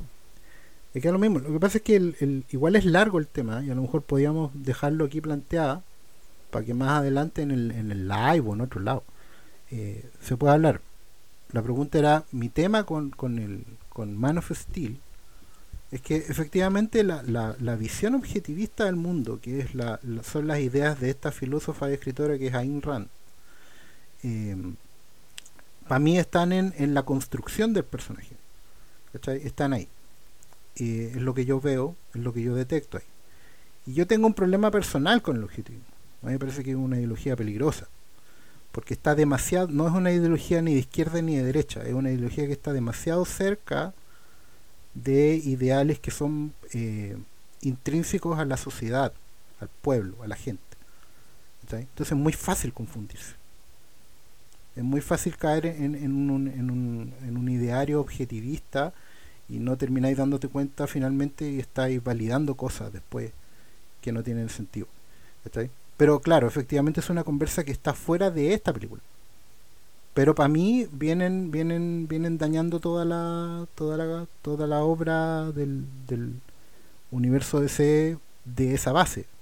Porque, lógicamente, Batman vs Superman se construye sobre este Superman, ¿cachai? Que para mí tiene un problema de base, que es eso. Y obviamente Justice League se construye sobre Batman v Superman, lo que pasa ahí. Pero, pero mi tema no es tanto con Batman v Superman, yo, esa película es consecuencia de la otra. Mi, problema no es que Superman mate, ¿cachai? Ni que tampoco sea un Superman incompleto. El problema es cómo todo lo que rodea a Man of Steel dentro de la película está llevándolo para ese lugar. Está construyéndolo como ese personaje, como ese ideario, ¿cachai? Como la construcción del hombre ideal objetivista, que es un hombre que para mí es peligroso, ¿cachai? No es un líder a seguir, todo lo contrario. Sí, Entonces, mí Pero relacionado realidad. con, con, con, con mi gran crítica hacia Man of Steel, que era. Si estáis hablando siempre de, de este personaje que no sabe que es humano, eh, si eh, después la otra película también pone mucho acento en eso.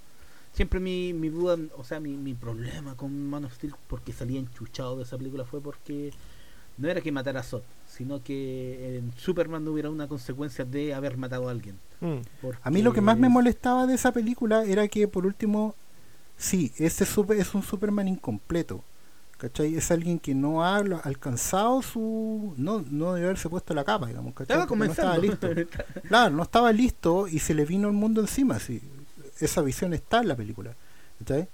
Lo que a mí me, me, me molesta es como todo el entorno de él, el que lo debe formar, el que le debe dar las respuestas que él va a necesitar en ese momento de aflicción, lo llevan para el otro lado. ¿Cuál- cuál es el otro lado, perdona? de Marta. Claro. ¿Cuál es el otro lado? Porque, con- porque, porque yo aquí es donde, donde, donde hago la diferencia contigo. Yo creo que Mm. la idea del Mesías siempre está peligrosamente cercana al, al objetivismo. De hecho, el objetivismo le debe demasiado a la, a la construcción judeocristiana del liderazgo. Sí, totalmente. Entonces, yo, yo puedo concordar contigo con que Superman, como concepto, la idea de un inmigrante alienígena que va a inspirar lo mejor de nosotros como individuos, porque eso es Superman, no es que te inspire a volar, bueno. So, No. no vas a creer que el hombre puede volar, vas a creer que tú como persona puedes ser mejor. Eso es lo que inspira a Superman. Está muy cerca de ambas cosas. Sí, Mi, mi punto es que en el planteamiento de Snyder, la solución para hacer cada uno mejor es el trabajo colectivo. Y por lo tanto, el objetivismo como concepto, este es el, el curioso caso de un randroide planteando el colectivismo, el trabajo colectivo, como solución a la ausencia de liderazgos mesiánicos. Ese- eso es lo que yo vi en esta última película, cosa la cual creo que queda sembrada en Batman v Superman. Ese es mi planteamiento al respecto. Yo, yo de nuevo, yo esta, es, esta la veía venir. O sea, la- la- el tema con, el ran- con, con que Snyder sea un randroide estaba puesto. David Rubin hace una muy buena revisión de eso. Yo con Rubin, yo saben que no me llevo tan bien sí, sí, lo leí. pero hace un muy buena, Sí, una muy buena revisión de ese detalle. Entonces, creo que es algo que vamos a tener que conversar, le vamos a tener que dar harta vuelta. Sé que es muy externo a estas películas. Porque, porque los dos compartimos el desprecio por, por, el, por los randroides, digamos. No, Sí. no, no creo que tengamos mucho problema en eso. No, no, si no, no es un tema de si estamos, si uno es militante de uno o de la otra. El tema es, no, yo, yo lo vi en Man of Steel en su momento. Tampoco me, me gusta hablar del tema, no lo he hecho en ¿cuántos años de Man of Steel? Nueve. ¿10? Siete. ¿Cachai? Claro, porque, porque hay un tema también de no traer el foco, ¿cachai? Pero, pero ahora que en el fondo se termina todo esto, eh, eventualmente se puede hablar. Ahora, ojo que mis problemas con la Justice League, adelantando el live, digamos, para que vengan, eh, no tienen que ver con el objetivismo necesariamente, para nada. De hecho, e- ese daño para mí está planteado en Man of Steel. Sería como para otra conversa. Pero Igual- en Justice League, el problema que, o lo que me decepciona a mí de Justice League, tiene que ver con la con la, con la, con la, con el aplanamiento de la fórmula. ¿Cachai? Yo vi demasiados paralelos entre esta y la película de los rusos. Demasiados. ¿Cachai?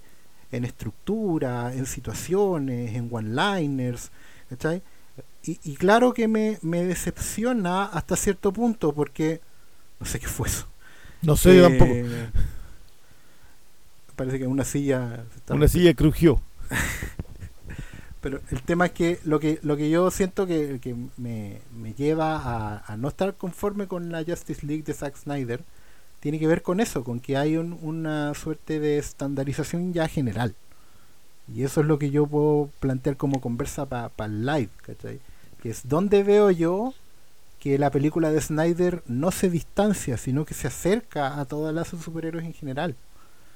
Y, y para mí, como hipótesis, eso ya tiene que ver con lo que puedo empezar a llamar para el próximo episodio como el nacimiento de Image en las películas de superhéroes.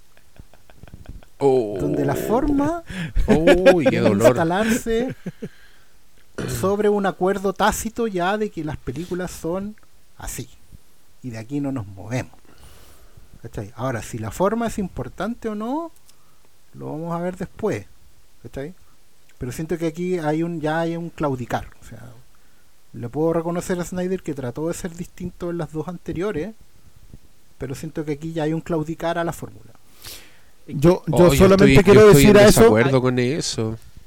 Yo, Es que yo que no, yo, yo creo que no está tan dice- lejos. Con lo que plantea el, el Oscar es que a mucha gente se le olvida que esta película se estaba haciendo cuando se estaba, Esto. estaba en plenas reacciones de Batman Sí. v Superman. Entonces, en la propia creación de esta película, llevaron a periodistas al set para decirle, estamos haciendo algo distinto. Entonces, eh, esto está sepultado por todo lo que pasó por la película, pero es un hecho que el plan original de Snyder ya estaba ya estaba readecuándose, ¿cachai? Sí, y- pero, pero Batman incluso, pero incluso en la readecuación, esta es una película del 2017. Sí, hay que hablar en perspectiva de cuatro años atrás. En, per- en perspectiva, esta película cerraba un ciclo o abría un ciclo. Y es y no podemos colocarla. Bueno, esta película iba después de Civil War al frente. Sí. La sola idea de que esto termina por consolidar fórmulas es. Loco, no, no podemos hacer ese análisis. O sea, ni siquiera podemos tener esa perspectiva. Esto- va antes de Infinity War y antes de Endgame. No podemos decir, ah, no, pero es que se nota que está paralelo a lo de los rusos. pero ¿De qué estamos hablando? po? No, pero es que si la fórmula se estableció de alguna de una manera u otra, o los tópicos, ya hablemos de los tópicos. La estructura de cómo una película de superhéroes tiene que ser. Aquí están los tópicos. Yo puedo, puedo tratar de ir marcando. No, no quiero hablar de nuevo, pero voy a tratar de ir marcando los, los, los, los, las- los minutajes donde van, pa, el bloque, bloque, bloque. ¿Cachai? Y están. Ese, ese es mi tema. Yo los veo ahí tan claritos. Pum, pum, pum. La Claro, pero- pero- pero ahí entramos al- al- al Inside 2020. po. O sea, hoy día esta película es una similitud en fórmula. El 2017 hubiese sido una explosión absoluta de locura, que no es tan muy Sí. distinta a lo que estamos viendo en realidad, pero pero pero yo no puedo colocarla en paralelo a una fórmula, compararla con una fórmula que no existía hace cuatro años. No, pero si la inventó Snyder, No la inventó Snyder, esto viene en los cómics. pues. Esta, esta estructura del- del- del- de locura, que es para mí el gran mérito que tiene esta cuestión, que es, loco, vimos un cuarto mundo. Hay gente que decía, no, pero es que el cuarto mundo apenas se ve. Oye, weón, ¿cuán- ¿cuántas son las opciones de un cuarto mundo puesto en una pantalla? O sea, yo la sola idea de que de acá la Duvernay diga, ¿sabéis qué? Esto es lo que yo quiero construir y llegar a este punto. Me, me vaya a perdonar, pero es, un- es, es una chaladura por donde lo miré. Hace cuatro años era imposible. Y en esto yo concuerdo con el concepto de milagro que ocupa Diego. Esto era un bueno, esto hoy día es un milagro, imagínate hace cuatro años.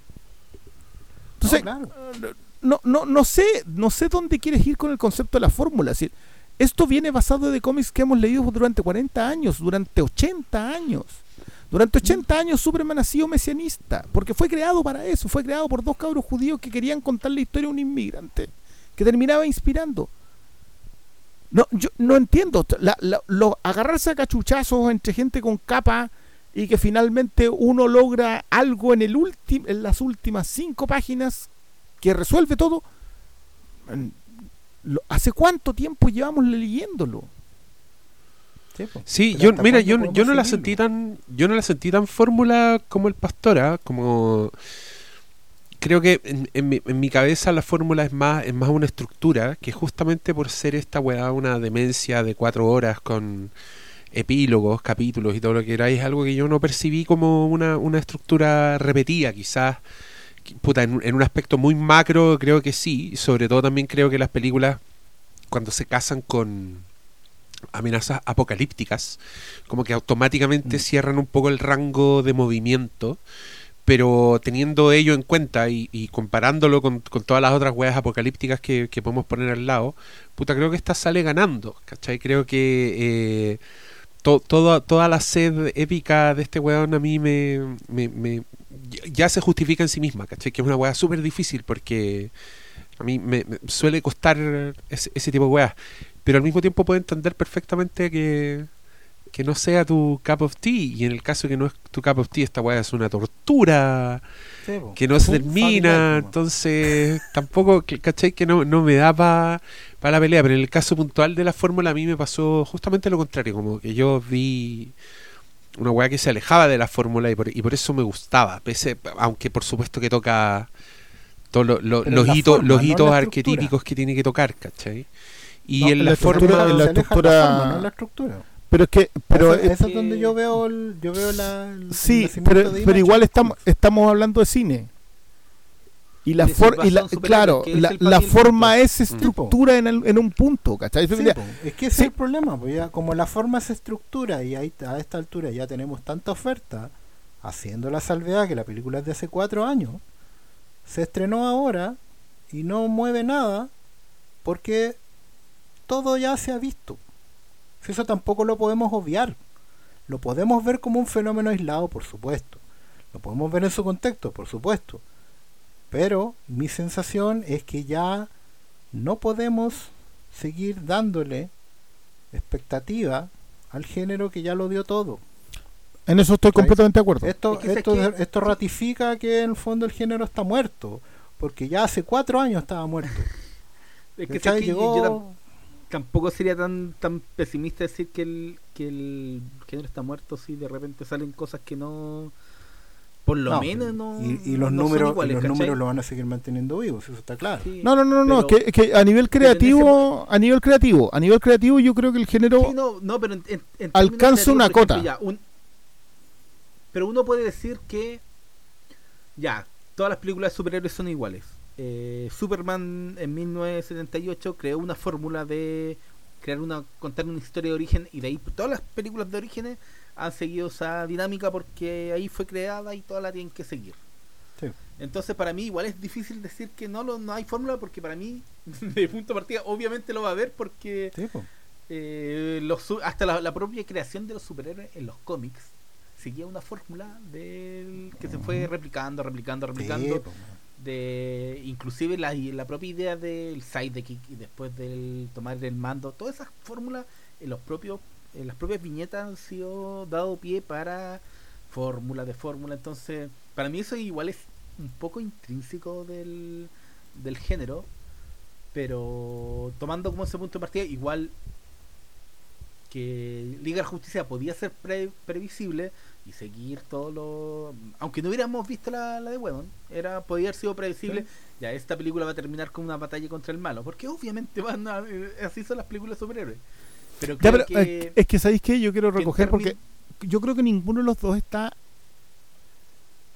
intrínsecamente equivocado ni intrínsecamente en lo correcto. Esta es una cuestión muy muy extraña de analizar desde, claro. Depende desde donde uno se desde donde uno acceda. Yo accedo a esta cuestión desde el, punto de vista cinematográfico, esta no es una obra maestra, esa cuestión, por favor, siempre vamos a tener que tener la perspectiva suficiente. Pero en el género superheroico, que ha aportado tan poco al cine más que récords y lucas, esta cuestión es una locura en la cota de arriba. O sea, esto no es, o sea, Logan tuvo que alejarse del género para dar una cota en el género. Eh, Dark Knight es una película de Michael Mann con Batman y el Joker. Tuvo que salir del género para un género. Esto es el género en su pureza. Las cámaras lentas son las splash page. Sí. Entonces, Y las portadas variantes. Exacto, tenéis todo, tenéis la- loco, acá tenéis cada miniserie. La, el arco de Flash es una miniserie que iba adyacente al, al gran crossover. Eso es la Liga de la Justicia. el tie-in. Iba el tie-in, todo, todo lo que se te ocurra a ti, todos los vicios y todos los méritos del cómic de superhéroes están en esta película puestas a lo grande. Ah. Nos podemos El acercar de- de... el punto es que el punto es que sabiendo eso reconociendo eso la estructura lo que nos gusta de la cuestión, visto una vez cuántas veces más se puede ver ¿Cuántas veces más podéis leer un cómic con el doble splash page? y estoy hablando en cualquier soporte. Y obviamente eso tiene que ver con una apreciación mía. Yo no puedo decirle a otros cuántas veces ustedes pueden ver la estructura pero eso es la explicación de por qué a mí ya no me mueve nada ¿sabes? porque tengo demasiado o para mí ya estoy saturado de la estructura Sí, entonces es Tanto que yo encuentro súper válido. Esto es la como en la aproximación. tele como en las películas ¿Desde dónde llegáis? nomás? Entonces de ahí, de ahí no puedo, claro, de ahí no puedo salir. Y eso, insisto, es una apreciación personal, que no es un juicio sobre la experiencia cinematográfica, pero sí está basado en un hecho concreto, que son las cuatro horas de metraje, que tienen esa estructura, que ya se ha visto antes y que yo ya he consumido demasiado. No, yo creo que explica también tu hastío a ver más películas. Sí. claro. O sea, yo no la y- habría y de visto. no haberte subido a la yo no la habría visto y me he restado del, del, de la- del, del ruido en redes porque primero también no me interesa andar meando el asado a nadie ¿cachai? mi experiencia personal de hastío de suficiencia tiene que ver con una cuestión mía que yo no le voy a andar poniendo a otros encima yo no le puedo pedir a nadie que no disfrute la wea, película porque efectivamente tiene que ver con mi kilometraje no con el de cada uno de los demás, ¿cachai? Ahora, Oscar, evidente, espera, para terminar, pero eso se funda en un hecho concreto, que es el metraje mismo, la estructura, la historia, ¿cachai? Que se puede disfrutar, por supuesto que se puede disfrutar, pero no es más que eso tampoco, y es lo mismo que me tiene hastiado a mí, y que me hace no ver estos productos ya a esta altura, porque reconozco demasiado, es como volver a la fábrica una y otra vez, para mí la fábrica de salchicha hoy día ya son todos, porque veo las similitudes entre todos, y están todos haciendo lo mismo al final, porque obviamente eso viene de la estructura que viene de las historietas, eso es intrínseco a los personajes, a la franquicia, al volver, al continuará, al nuevo número uno y toda la cuestión, ¿cachai? Entonces, solo sabiendo eso, ¿cachai? Es de donde viene mi postura. sí, pero en, en esa postura tuya, yo igual tengo una gran duda. ¿No viste Ajá. nada positivo en la película? algo que O algo que te enganchara, algo que te motivara, o algo que te que dijeras, es que igual esto está bueno. Es que ¿Había algo? no es, no es que sea malo, ¿cachai? Yo tampoco estoy, no, no, no- aquí no me han escuchado decir que la película es mala, que es una mierda. Sí le encontré cosas estúpidas, pero también están en las historietas, ¿cachai?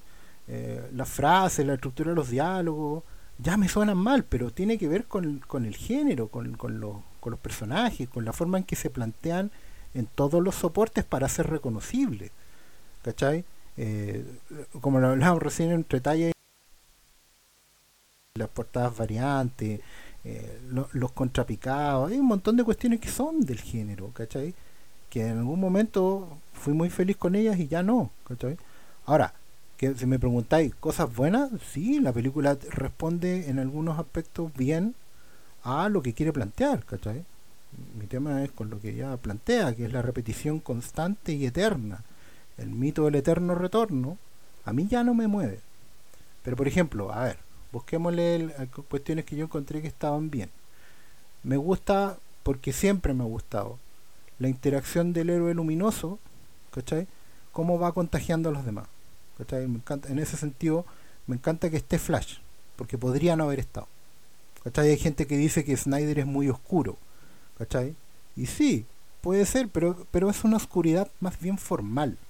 El tipo no es negativista. El tipo reconoce que necesita gente como Flash. porque Flash está, igual y está en los cómics, lo necesitáis.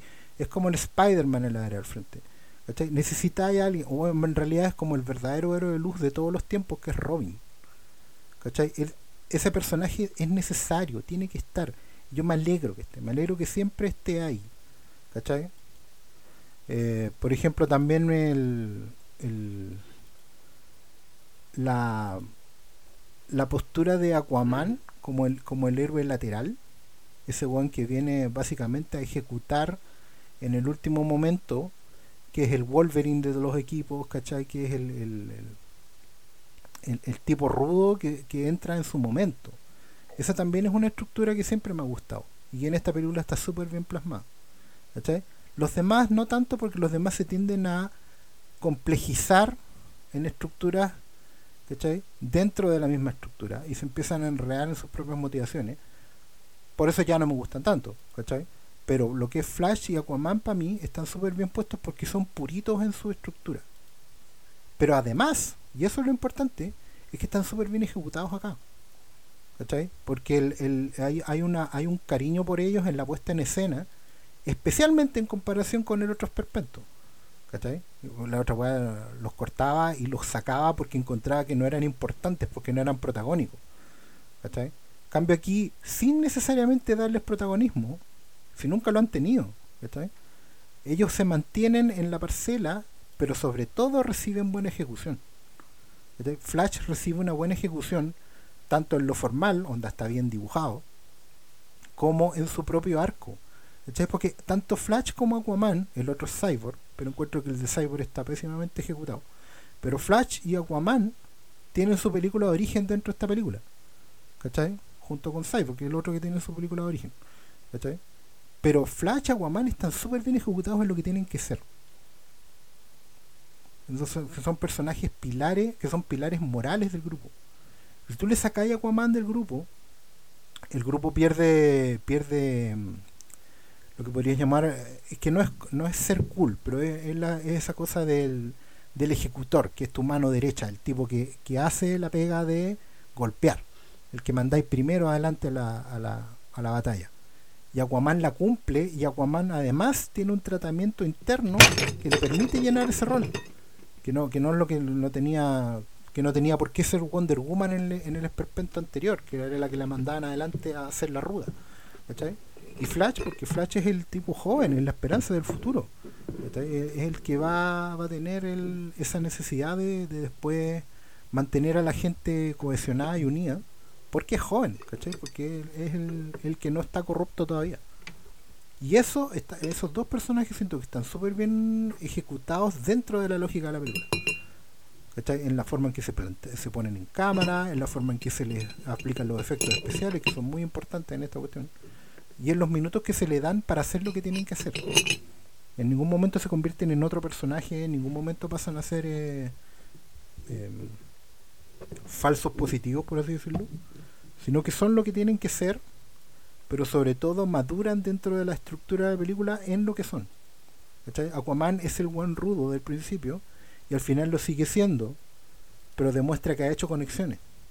Eso es súper importante. Ahí tiene unos diálogos que se habían cortado en el, en el Widow Cut que son súper decidores del, del proceso de Aquaman.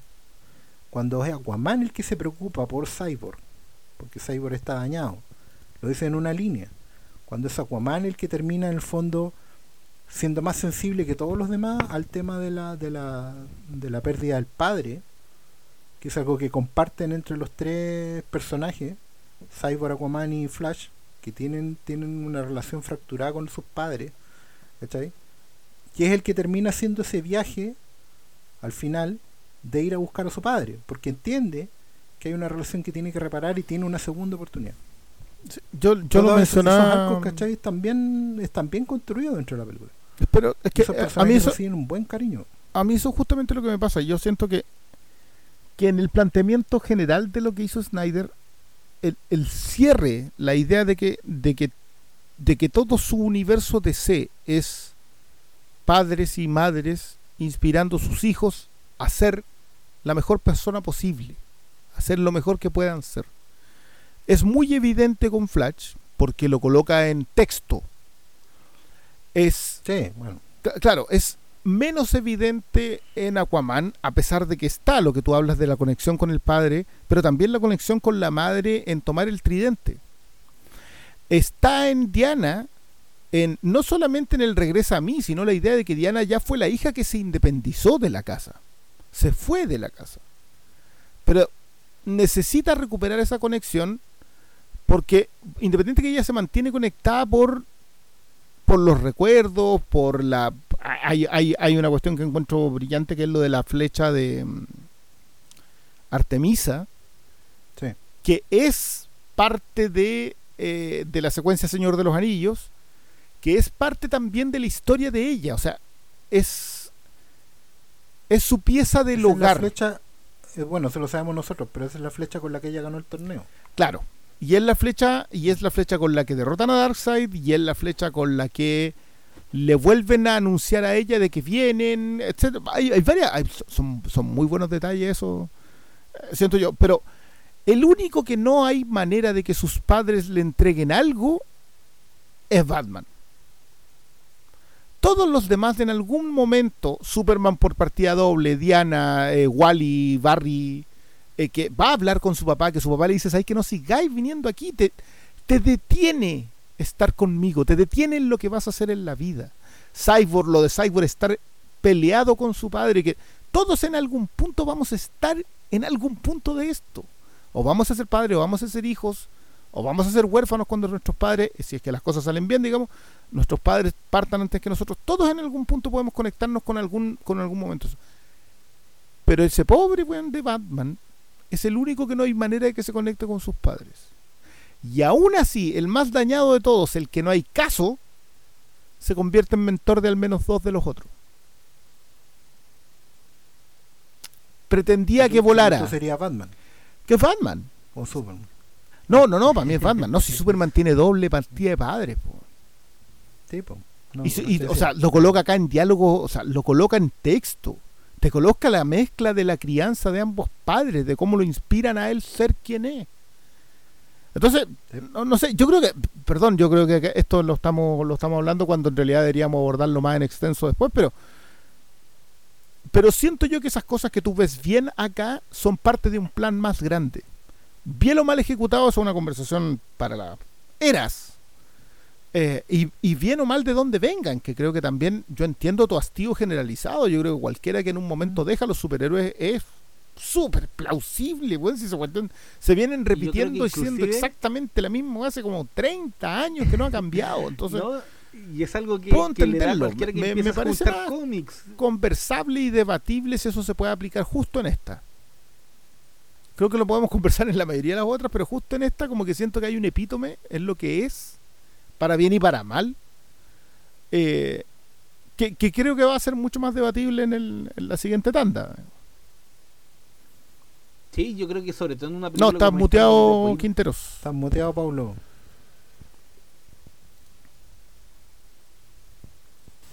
Ahí sí. Ahí, Ahí sí. sí.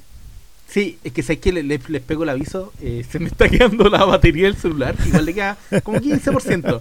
Entonces ahí automáticamente me debe haber bajado el, el micrófono.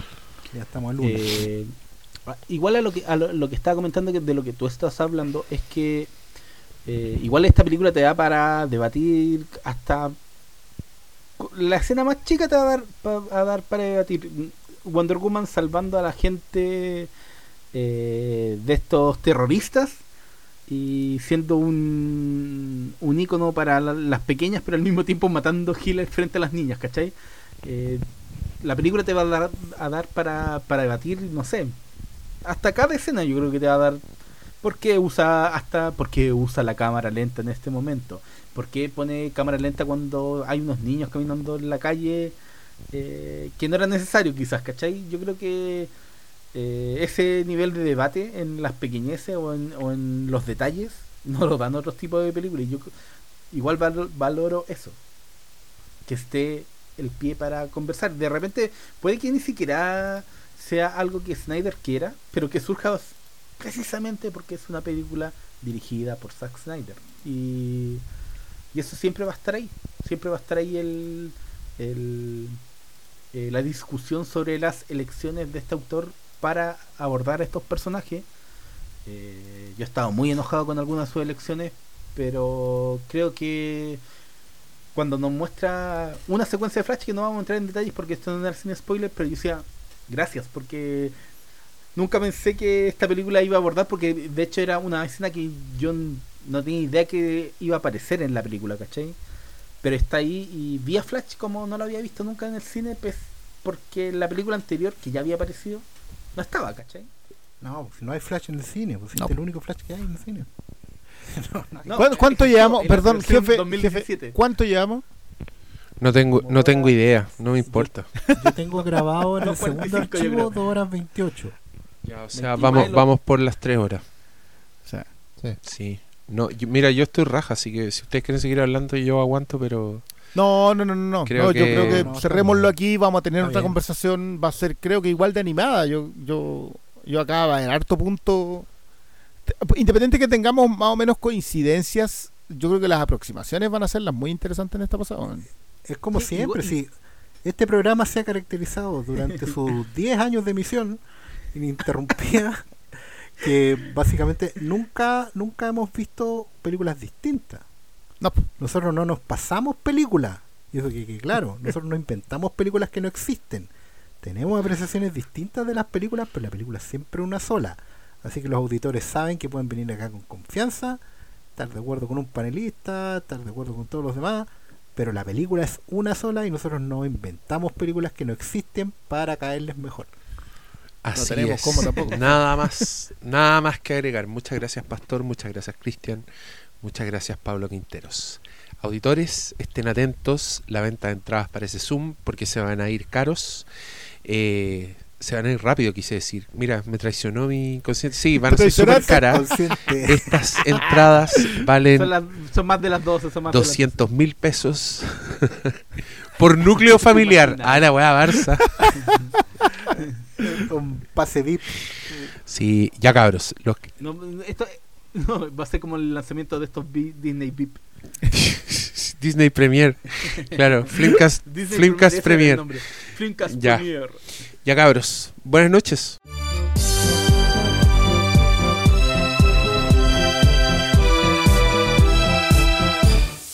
Snyder Cut Snyder Cut Snyder Cut Snyder Cut Snyder Cut Snyder Cut Snyder Cut Snyder Cut Snyder Cut Snyder Cut